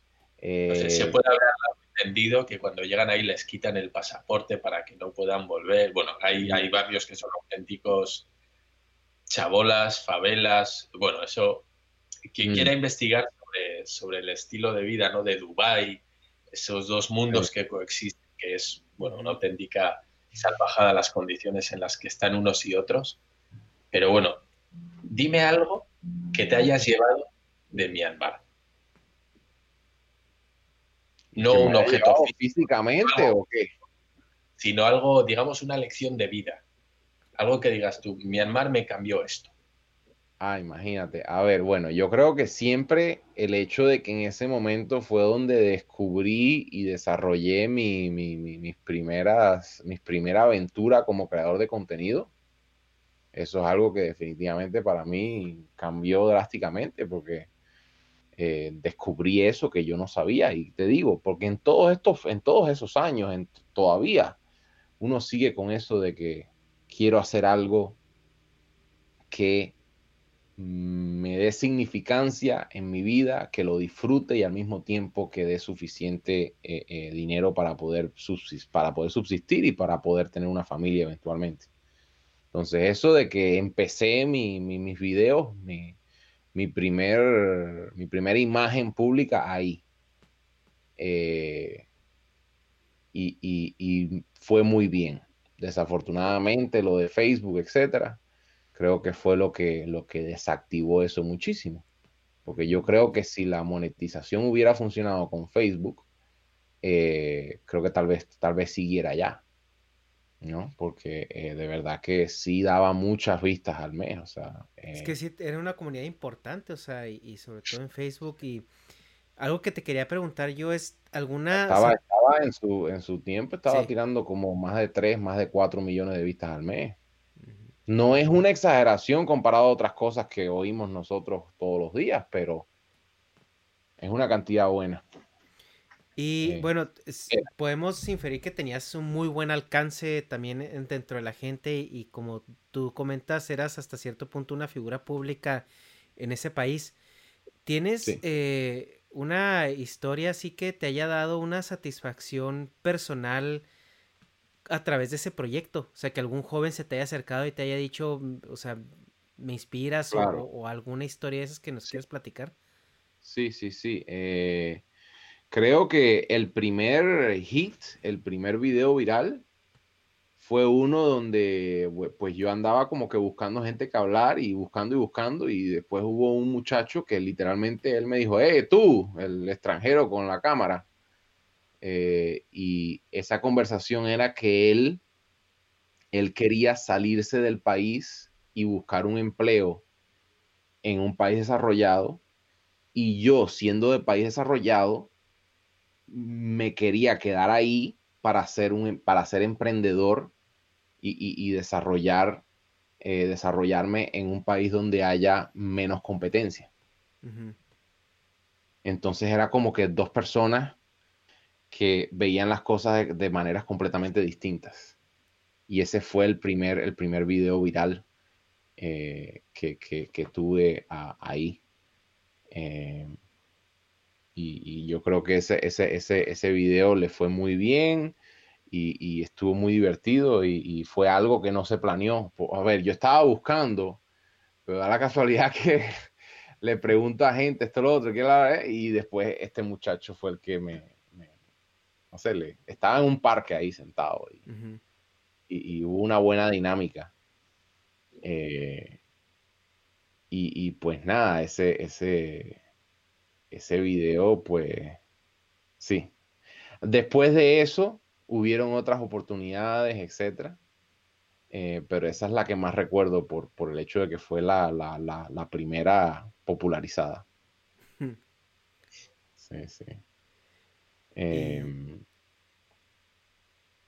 y cerrando, cerrando ya el tema de, de Myanmar, pues eh, tú ya tuviste que regresar y, y, bueno, o sea, dejaste ahí parte de, de un ciclo, ¿no? Donde, ¿en qué punto terminaste oficialmente con tu, con tu exnovia? ¿Ya cuando, cuando ya decidiste regresar de Myanmar o, o qué, qué, pasó por tu mente? Yo la mente mía era pasarme de Myanmar, de Myanmar a Japón. En ese momento, al momento que, en ese momento, pero no se pudo. Eh, decidimos dejar la relación ahí y entonces ya yo ya yo me, me, regreso para acá. Mm. Eh, estuve desde acá, desde acá hice uno que otro video, pero ya llegó el momento donde me desconecté tanto de, lo que está pasando allá, al no estar allá. Eh, porque es un, es un, a ver, yo creo que todos los países, obviamente, como vas a saber qué está pasando es estando ahí. Pero ese es un país que es, es como extra caja negra, por decir así, de que no se ve bien desde afuera lo que está pasando adentro. Ok. Mm. Entonces es muy difícil seguir esa, esa, esa página eh, a pesar de la, de la, monetización o falta de ella, eh, por el mismo hecho de que, de que hay que estar ahí. y, es algo que se, trata de, ese país. ¿Me entiendes? Y, eso, eso tiene sus ventajas y sus desventajas. ¿Me entiendes? Todo el tipo de contenido según, ¿me entiendes? Porque es como que no, no se trataba de, dar consejos en general, sino a la gente de ahí específicamente. ¿entiendes? O sea, era doméstico. Y para la gente que le haya despertado un poquito la curiosidad de saber cosas sobre Myanmar, ¿hay algún blog, algún youtuber, alguien que cuente cosas de allí por si alguien quiere ver contenido?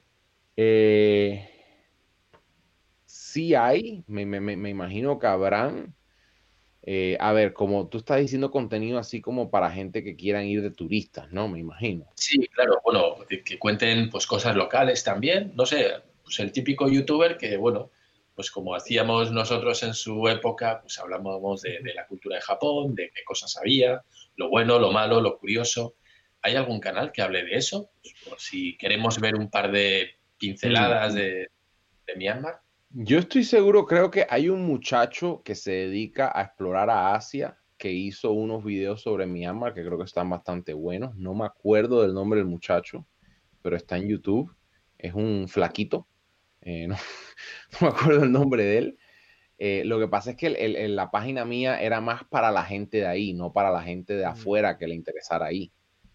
Entonces, eh, para esa perspectiva de extranjero eh, visitante, creo que, fuera más así como un travel blog, así por decir así. Hay muchos, muchos travel blog que han, que han ido ahí, no tanto como otros países, pero sí, sí los hay, no, no, no son tan escasos, por decir así, porque si es un es un país más eh, curioso. Interesantemente, el, que bueno, que ya que descanse en paz, Anthony Bourdain, eh, hizo un episodio de, de Myanmar, eh, que le quedó muy bueno. Tú sabes que Anthony Bourdain de verdad que era un gran maestro en lo que es el travel blog. Eh, un, tipo de verdad excelente. Eso, sí que era, bueno, tenía su propio programa, etc. Y, y, sí, yo creo que era de las, de la, una de las últimas series que él hizo. Eh, tuvo un episodio de Myanmar. Yo creo que esa fuera la, la, la mejor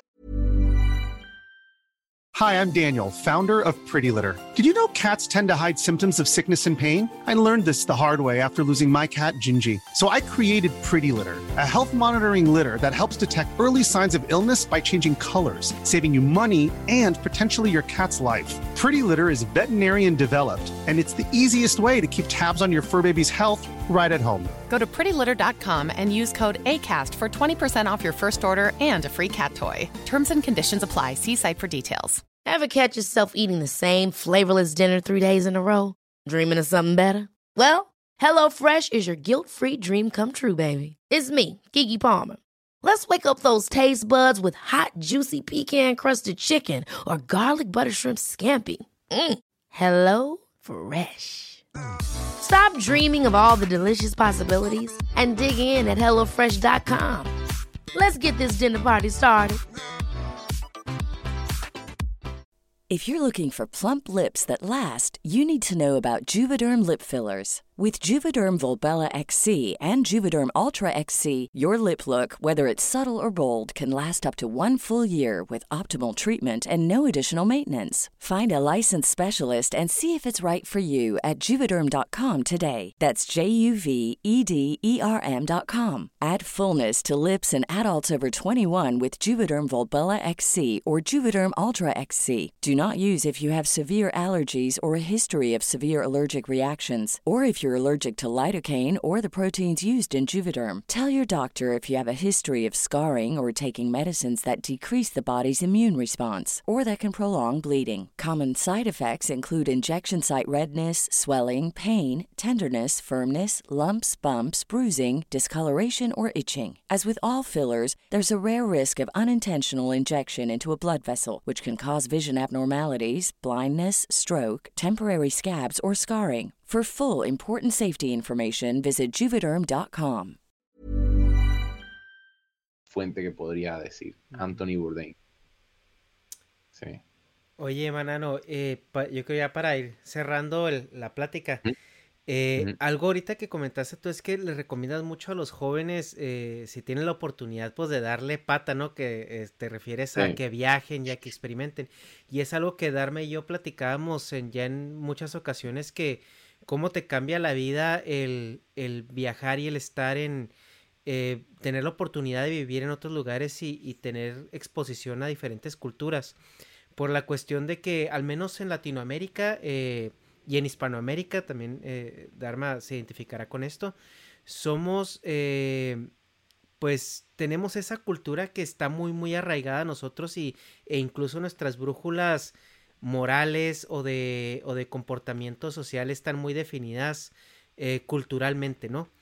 Entonces, mm, una mm. persona, por ejemplo, como Dharma, como tú, que, que, han viajado mucho y que han tenido oportunidad no nada más de, de, vivir en otro lado, pero en un lugar completamente opuesto a su, a su lugar de origen, eh, y esa es una pregunta muy abierta, ¿qué es lo que, lo que te ha cambiado personalmente? Eh, que tú, que tú mm. dijeras, yo cuando, antes de viajar dentro, porque Estados Unidos es muy parecido culturalmente a, América en muchas cosas, ¿no?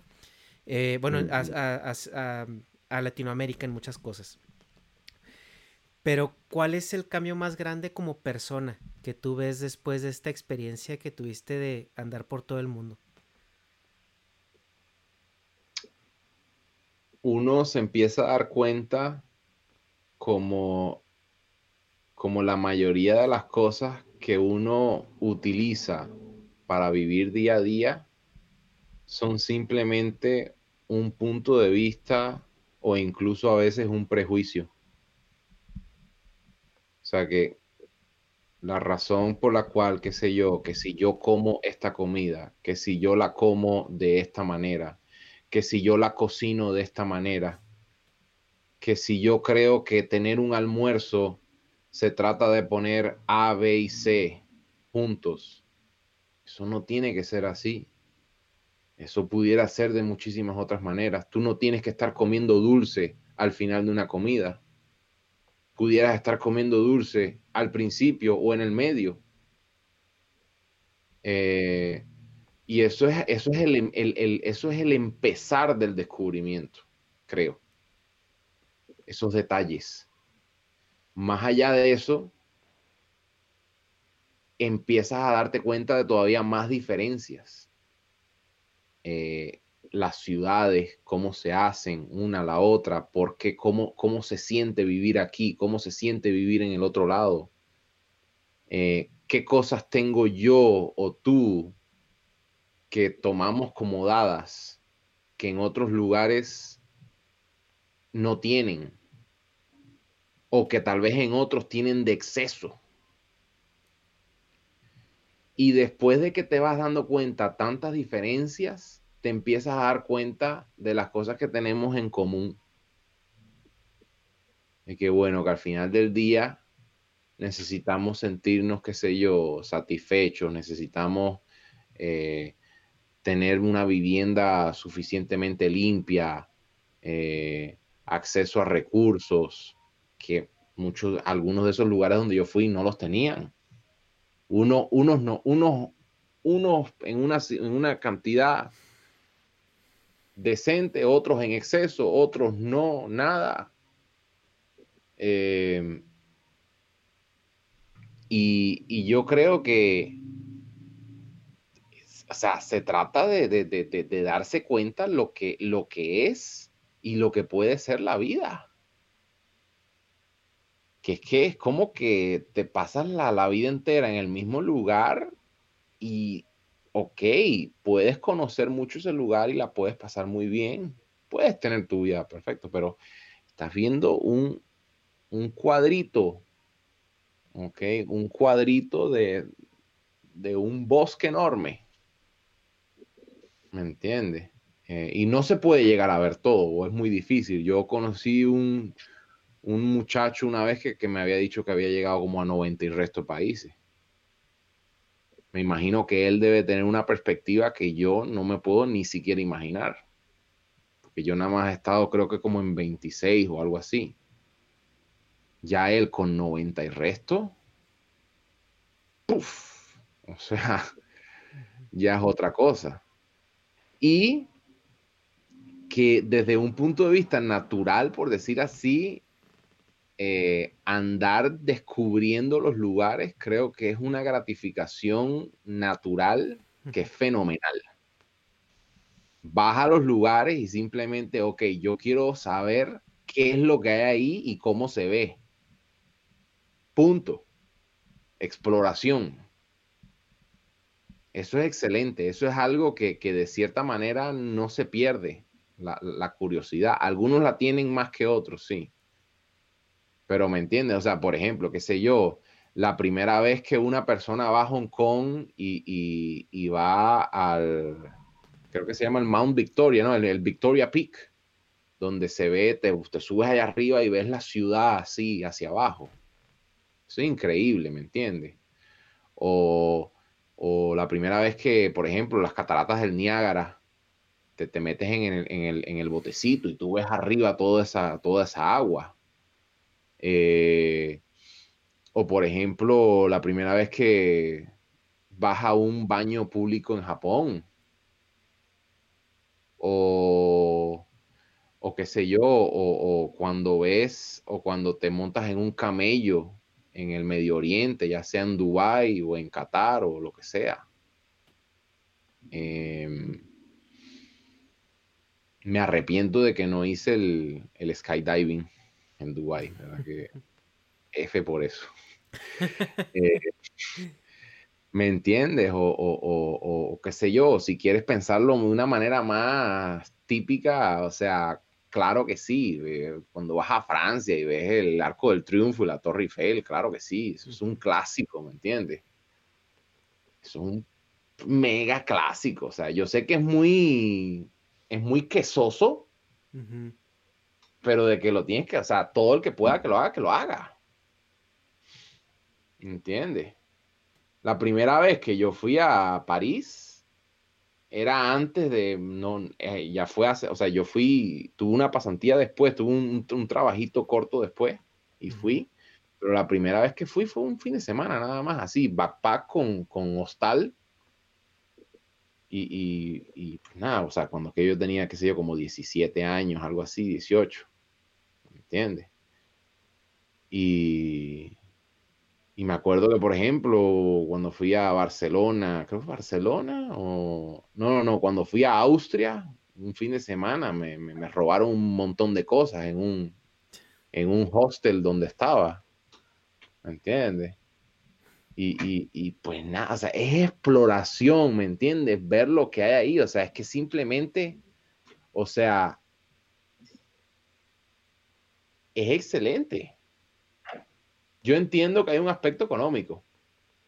Y Y algunas de estas cosas fue porque yo iba a trabajar, otras fue porque era estudiante y me dieron una beca que, que, a ver, las becas al final del día yo me las gané siendo un buen estudiante y, y teniendo un rendimiento académico alto. Eh, pero al mismo tiempo hay algunos países donde tú puedes tener un rendimiento académico muy alto, pero no hay la, la posibilidad. ¿Entiendes? Otros, uno, algunos sí, otros no.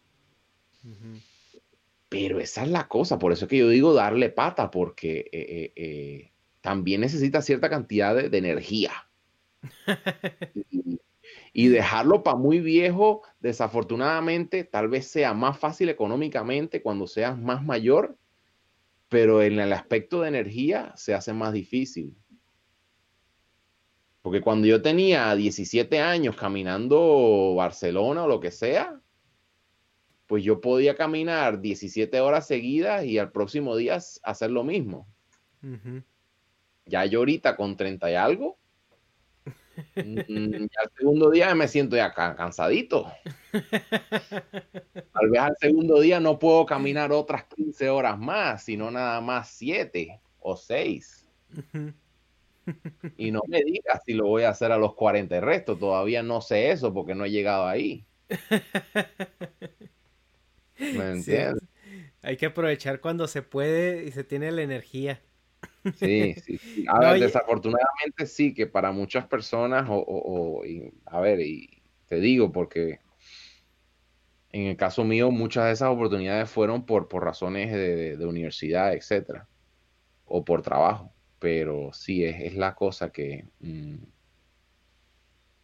o sea, te, te, va cambiando y conoces gente que te cambian también. Y, o sea, excelente. O sea, todo el que pueda, adelante. Sí, es importante también abrir la mente a otros lugares. Eh, ¿Algo que tú quisieras comentar, Dharma, al respecto? Pues no, creo que ya está todo dicho. Lo, vamos, subrayar lo que ha dicho Manano, doctor Manano, a partir de ahora. Y... doctor Manano. no, y broma, broma. Y sí, hay que, hay que viajar. Muchos piensan que viajar es irse, cogerse un avión e irse a la otra punta de, del mundo. No, creo que no hace falta eso. Si es verdad que cuanto más lejos te vas, pues más opciones de ver otras culturas, otras maneras de pensar y otras idiosincrasias, pero bueno, al final eh, pues también son diferentes los países vecinos, la manera de pensar, de ver el mundo y es que todo te cambia, todo te cambia y no te das cuenta hasta que vuelves al punto de partida. Sí es cierto que para que un país te impregne o deje huella en ti tiene que pasar cierto tiempo, pero bueno, creo que aún con pequeñas visitas uno es capaz de capturar pequeñas perlas de, otras culturas y llevárselas consigo mismo, ¿no? Y yo desde aquí recomiendo a todos los que puedan, como dice Manano, viajar, aunque sea muy poquito, aunque te cueste dinero, ahorra porque merece la pena. De verdad, no es, no sé, no es una hamburguesa que te comiste y, ya se fue, no es, mm. no, ese viaje te lo llevas para siempre. Sí. Y, creo que es muy importante. Es muy importante ver que hay otras maneras de vivir. Yo creo que es la, vamos, la expansión de, mentalidad es, yo es lo que digo, cuando nada más conoces un país, una ciudad o tu, tu, barrio, tu zona, es como tener una sola pieza del, del, puzzle, ¿no? Cuanto más viajas, más piezas vas añadiendo al puzzle y tienes una visión mucho más global y eso, eso te lo vas a llevar para siempre. Con lo cual, pues sí, como dice, como dice él, no todos tienen los posibles económicos ni las mismas oportunidades, pero creo que todo el mundo tiene la opción de crearse oportunidades. Sí, sí, sí, sí. sí. Y, y, que, y que cuando decidan ese lugar, sea el que sea, que sea diferente ¿Me entiendes? Porque tal vez para algunos nosotros latinos es como que, bueno, voy a República Dominicana o voy a, a qué sé yo, o qué sé yo, de Sudamérica va a Centroamérica o de Centroamérica a Sudamérica. A ver, yo no estoy diciendo que no sea buena onda ir, claro que vale la pena descubrir esos lugares, pero te estoy diciendo, ¿me entiendes? Que atrévete a que sea drásticamente distinto. ¿Me entiendes? Porque ahí yo creo que es donde viene la máxima cantidad de descubrimiento y, revelación y beneficio. ¿Me entiendes? que la primera barrera que hay, que hay que romper es la barrera mental, ¿no? Del miedo, de, de no, yo sí me voy, pero por ejemplo es muy típico de Latinoamérica a España, ¿no? Porque como hablan español, pues, bueno, viajo, pero a lo seguro, ¿no? ¿No? Coge y vete a, no sé, Bélgica, Austria, vete a Holanda, sí. vete a Noruega, no lo sé, sí es más caro, evidentemente.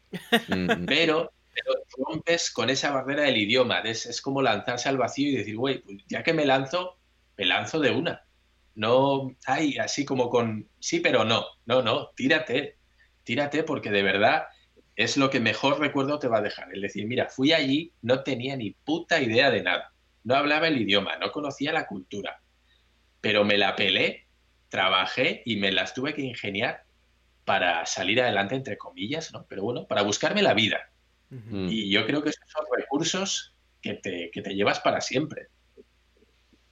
Mi, mi, opinión, aquellos que estén curiosos de Asia, mi opinión eh, que de Asia, obviamente que en algún momento vean eh, ya sea Japón o China, porque son los dominantes, pero creo que de lo que es sudeste de Asia, creo que la opción más cómoda y al mismo tiempo variada, como un término medio, sería Tailandia, además de que es muy segura.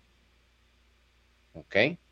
Entonces no es ni tan cara ni tan barata, ni tan pobre, ni tan rica, ni tan estricto.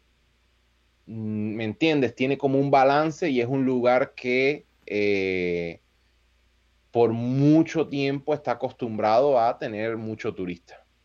Mm. Entonces, aquellos que no hayan puesto un pie en el sudeste de Asia, les recomiendo que empiecen por Tailandia. Y desde el Tailandia, ese aeropuerto es un aeropuerto muy central en la región que te, te conecta a los otros países también.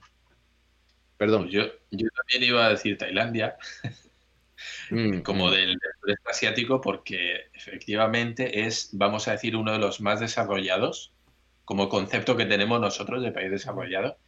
Y además ha habido durante muchísimos años colonia española, hablan el tagalo, que tiene muchísimas palabras muy similares Ahí mm. tienen palabras directas del español, mm. cuchara, tenedor, ahí tienen muy mm. curioso. Si podéis ver algún vídeo en YouTube sobre el idioma tagalo, veréis que, que tiene muchas palabras prestadas del español.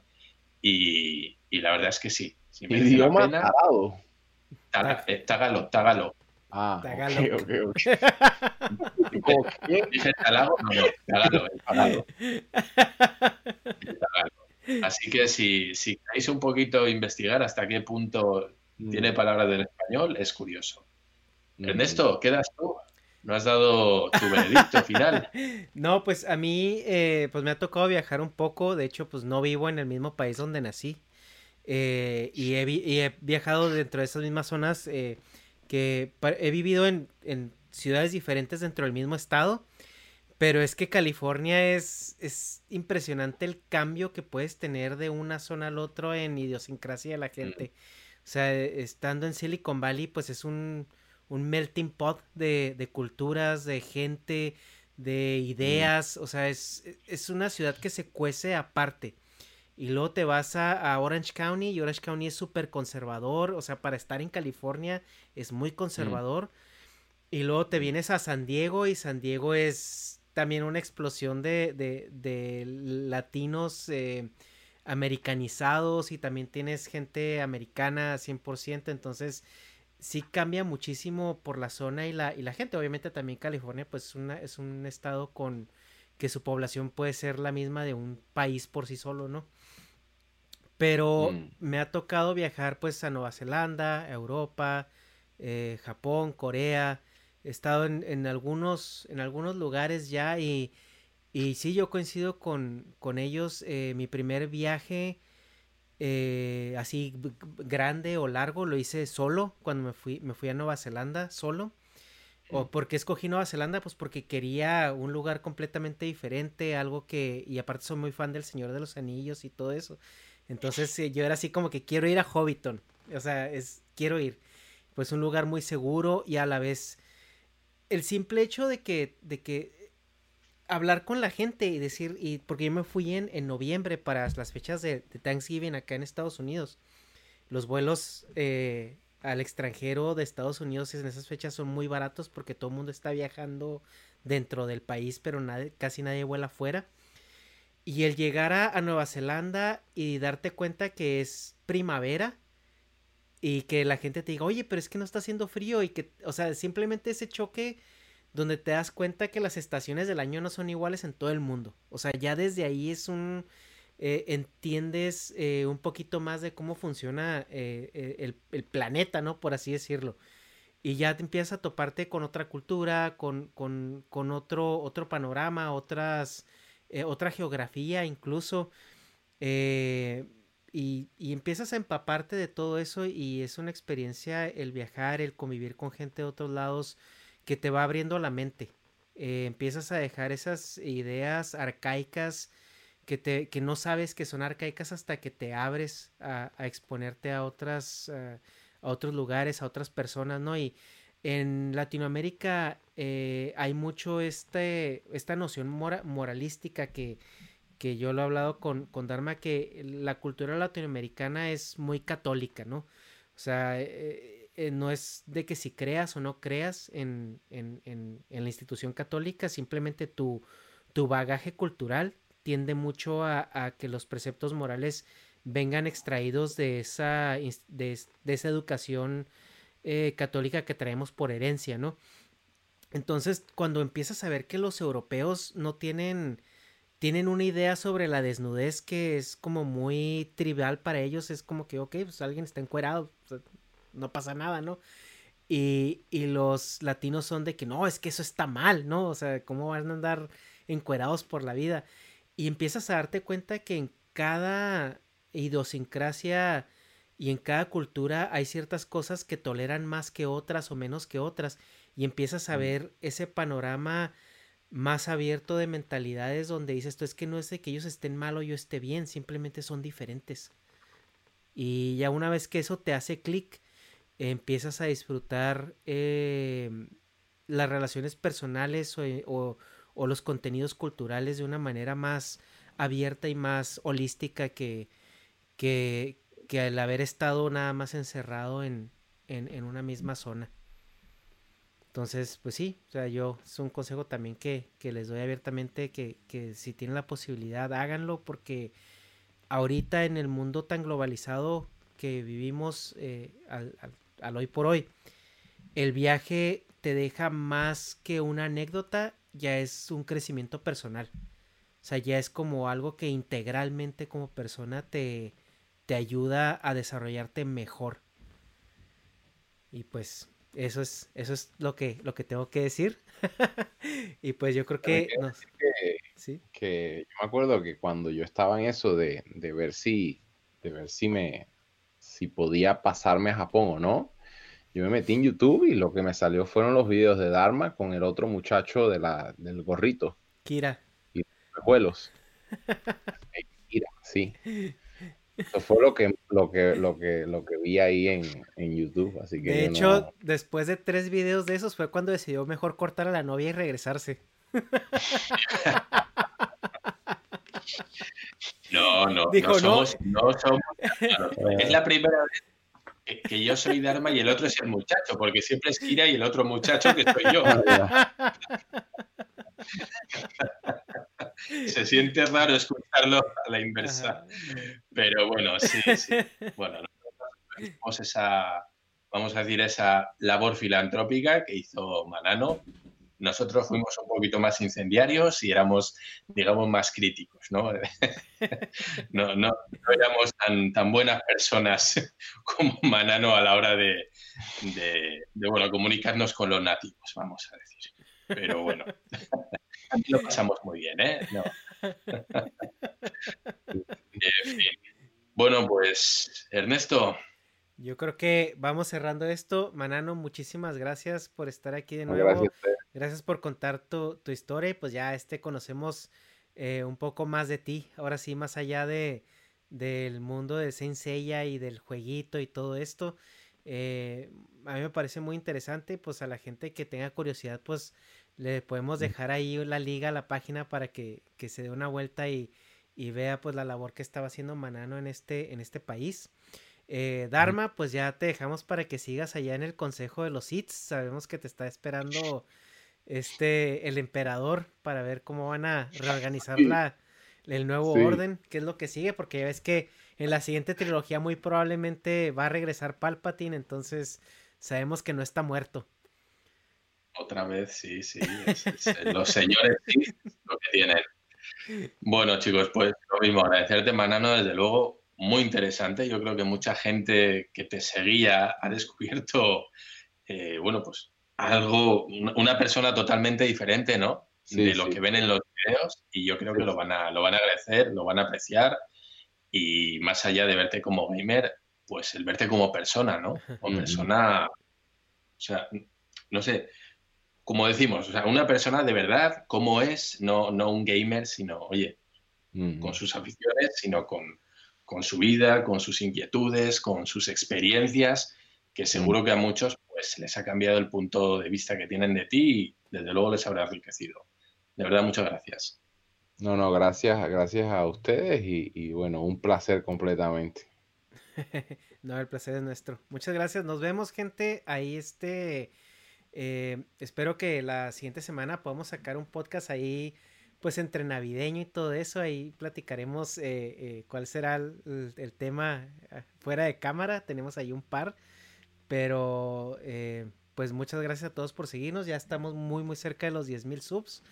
Y, y, pues yo creo que el siguiente podcast es después de Navidad, Arma, así que a ver si no le cortamos la, la, ilusión a los niños de que se enteren de que Santa Claus pues es, es, es un personaje muy interesante. con, todo con todas las figuras que tienes atrás, casi que ya ahí llegó Navidad hace rato, ¿no? Ya tiene llegando Navidad desde hace rato. bueno, pues muchas gracias a todos y quedamos en la siguiente. Bye bye. Adiós.